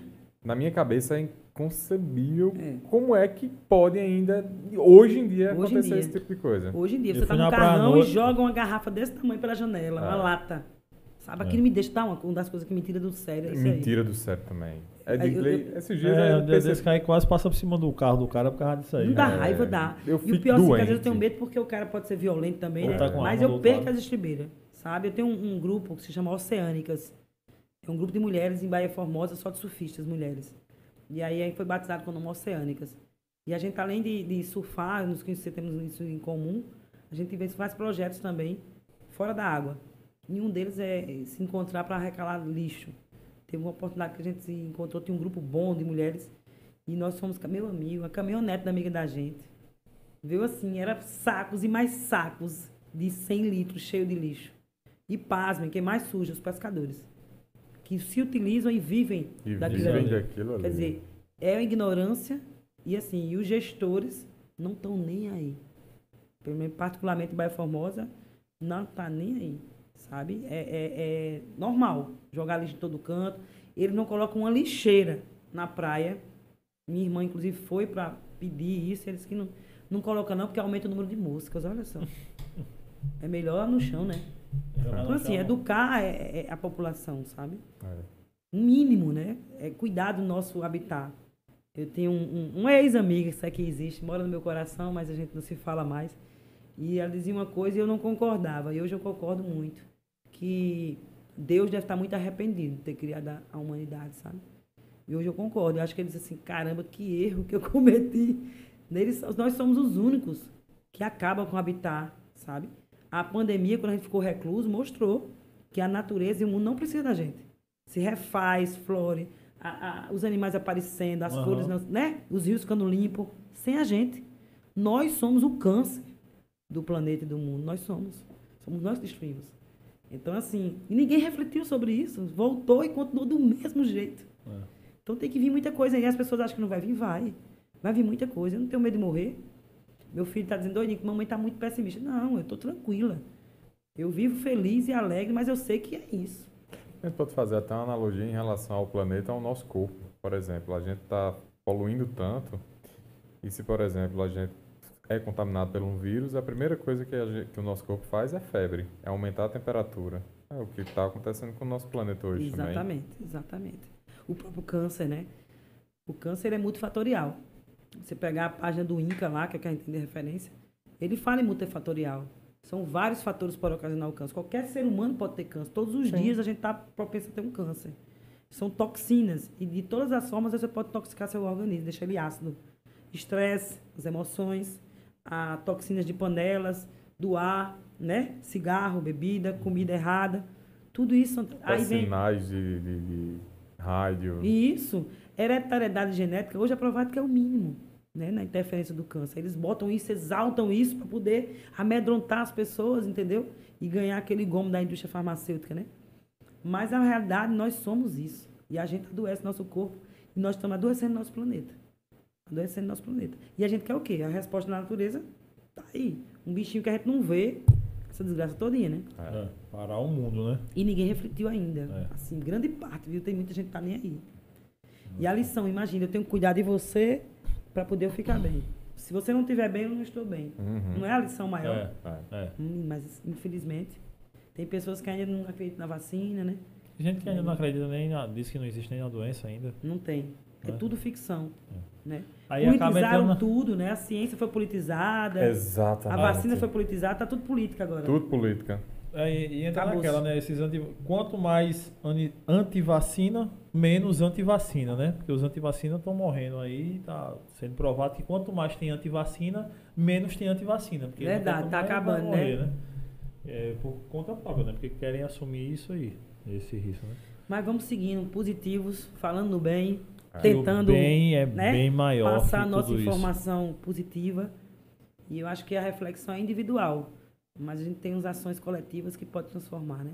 Demais. Tiana, tô feliz demais com esse papo aqui, com conhecer essa sua história é, mil por cento aí de positividade, cara. Sensacional, acho que vai nos ajudar, ajudar todo mundo que vai escutar no Spotify, no Deezer, no Instagram, YouTube, em qualquer lugar que vê ou ouvir esse podcast, vai ajudar demais, porque são histórias como a sua que motivam pessoas a quererem viver, cara. Só acho que essa você nunca deve é, passar uma- um dia calada. Tem que falar muito, porque quanto mais você falar, mais pessoas vão viver. Isso eu acho que é uma grande missão. Parabéns pela sua Obrigada. vida, obrigada, mano. pela obrigada, sua vida, por esse seu entusiasmo mesmo. Só sua gratidão por ter conhecido. Gratidão ao professor Ítalo por ter feito essa ponte para conhecer você, cara. Um presente mesmo. Obrigada, obrigada. Eu que agradeço muito. Para mim é sempre um aprendizado, né? Toda vez que a gente fala e troca ideia, a gente está sempre aprendendo. Com certeza. Tiana, eu vou falar uma coisa aqui que é a primeira vez que eu vou falar. Você não está convidada para próximos episódios do Queixa Retado. Você é de casa. você pode vir e entrar, tá? Porque foi sensacional. Eu tenho que Ó. agradecer a Edgley o convite por ter me, me feito o convite para construir esse projeto e receber pessoas como você aqui. É Obrigada. Eu que agradeço. De História. coração. Estou sempre à disposição. E a eu sempre peço a to- a todo mundo que vem aqui, com você não vai ser diferente, que deixe um recado pra galera aí, em especial pra galera que às vezes desacredita com os problemas da vida que acontecem, que são muitos, principalmente a gente eh, no mundo de hoje em dia, que você deixasse um recado pra turma aí. Eu acho que o recado eu dei durante a fala toda, mas vamos fazer o, como é que diz? Um- Tem a uma introdução, síntese. desenvolvimento e a conclusão, né? É, Fechar com a conclusão. É isso, eu creio que todos os dias é, tem uma música que eu escuto muito ultimamente, que é Felicidade. Esqueci quem é o. o, o- o- não sei se é aquele, é um cara. É, é gospel. E ele fala de uma coisa que todo dia a gente tem a oportunidade de recomeçar, sabe? É. E eu acho que é esse tom que a gente tem que ter. A gente tem que parar de. Acabou hoje. Pronto, faz uma reflexão, como Santo Agostinho, né? Traz lá de trás o que fiz no dia todo. Onde foi que eu machuquei alguém, fiz besteira. Eu faço muito essa auto-reflexão. Quando eu piso na bola, eu fico muito mais mal do que a pessoa que eu pedi, fiz. E eu acho que é isso, é a gente refletir, ser muito humilde em reconhecer nossos erros. E no outro dia tem um sol, né? E é como ele fala, o sol é tão forte, vem a lua que brilha, no outro dia tem um sol brilhando. E tem sempre, sempre essa luz, sabe? Eu acho que a gente tem que estar sempre como girassóis, virando a cabeça para a luz. Porque se a gente deixar, a gente vai entrando num, num buraquinho, sabe? No escuro, se distanciando, e aí é que vem a doença, sabe? Vem a, a- o pântano, né? Escuro Sim. e pega a gente. E eu tive essa, essa experiência maravilhosa de vir a ter esse câncer. Eu agradeço a Deus todos os dias, porque através dele eu fui resgatada. Que eu sempre fui essa Tiana. E passei um período sem ser ela. Uhum. E foi o câncer que me resgatou. Então não espere, sabe? Ter um câncer, ter uma doença mais séria, ou um problema sério, para poder realmente ser feliz. Saber viver sua vida com muito, com pouco. Porque felicidade não é questão financeira. Eu convivo e convivi com muita gente que tem muito dinheiro, com muita infelicidade. E tenho uma oportunidade de conhecer pessoas muito humildes que ensinam todo dia o que é ser feliz com tão pouco. Então, eu acho que é isso. É a gente, essa felicidade tem que vir de dentro. Muitas vezes as pessoas, não, tem que ter, ser casada, tem que ter dinheiro. Tem que... Não, não tem nada. A gente tem que ser feliz com o que a gente tem, com o que a gente é e agora, sabe? É urgente essa felicidade, porque a gente contagia. Sim. Quando a gente é feliz, quando a gente está bem com a gente, a gente tem uma contribuição imensa no mundo, sabe?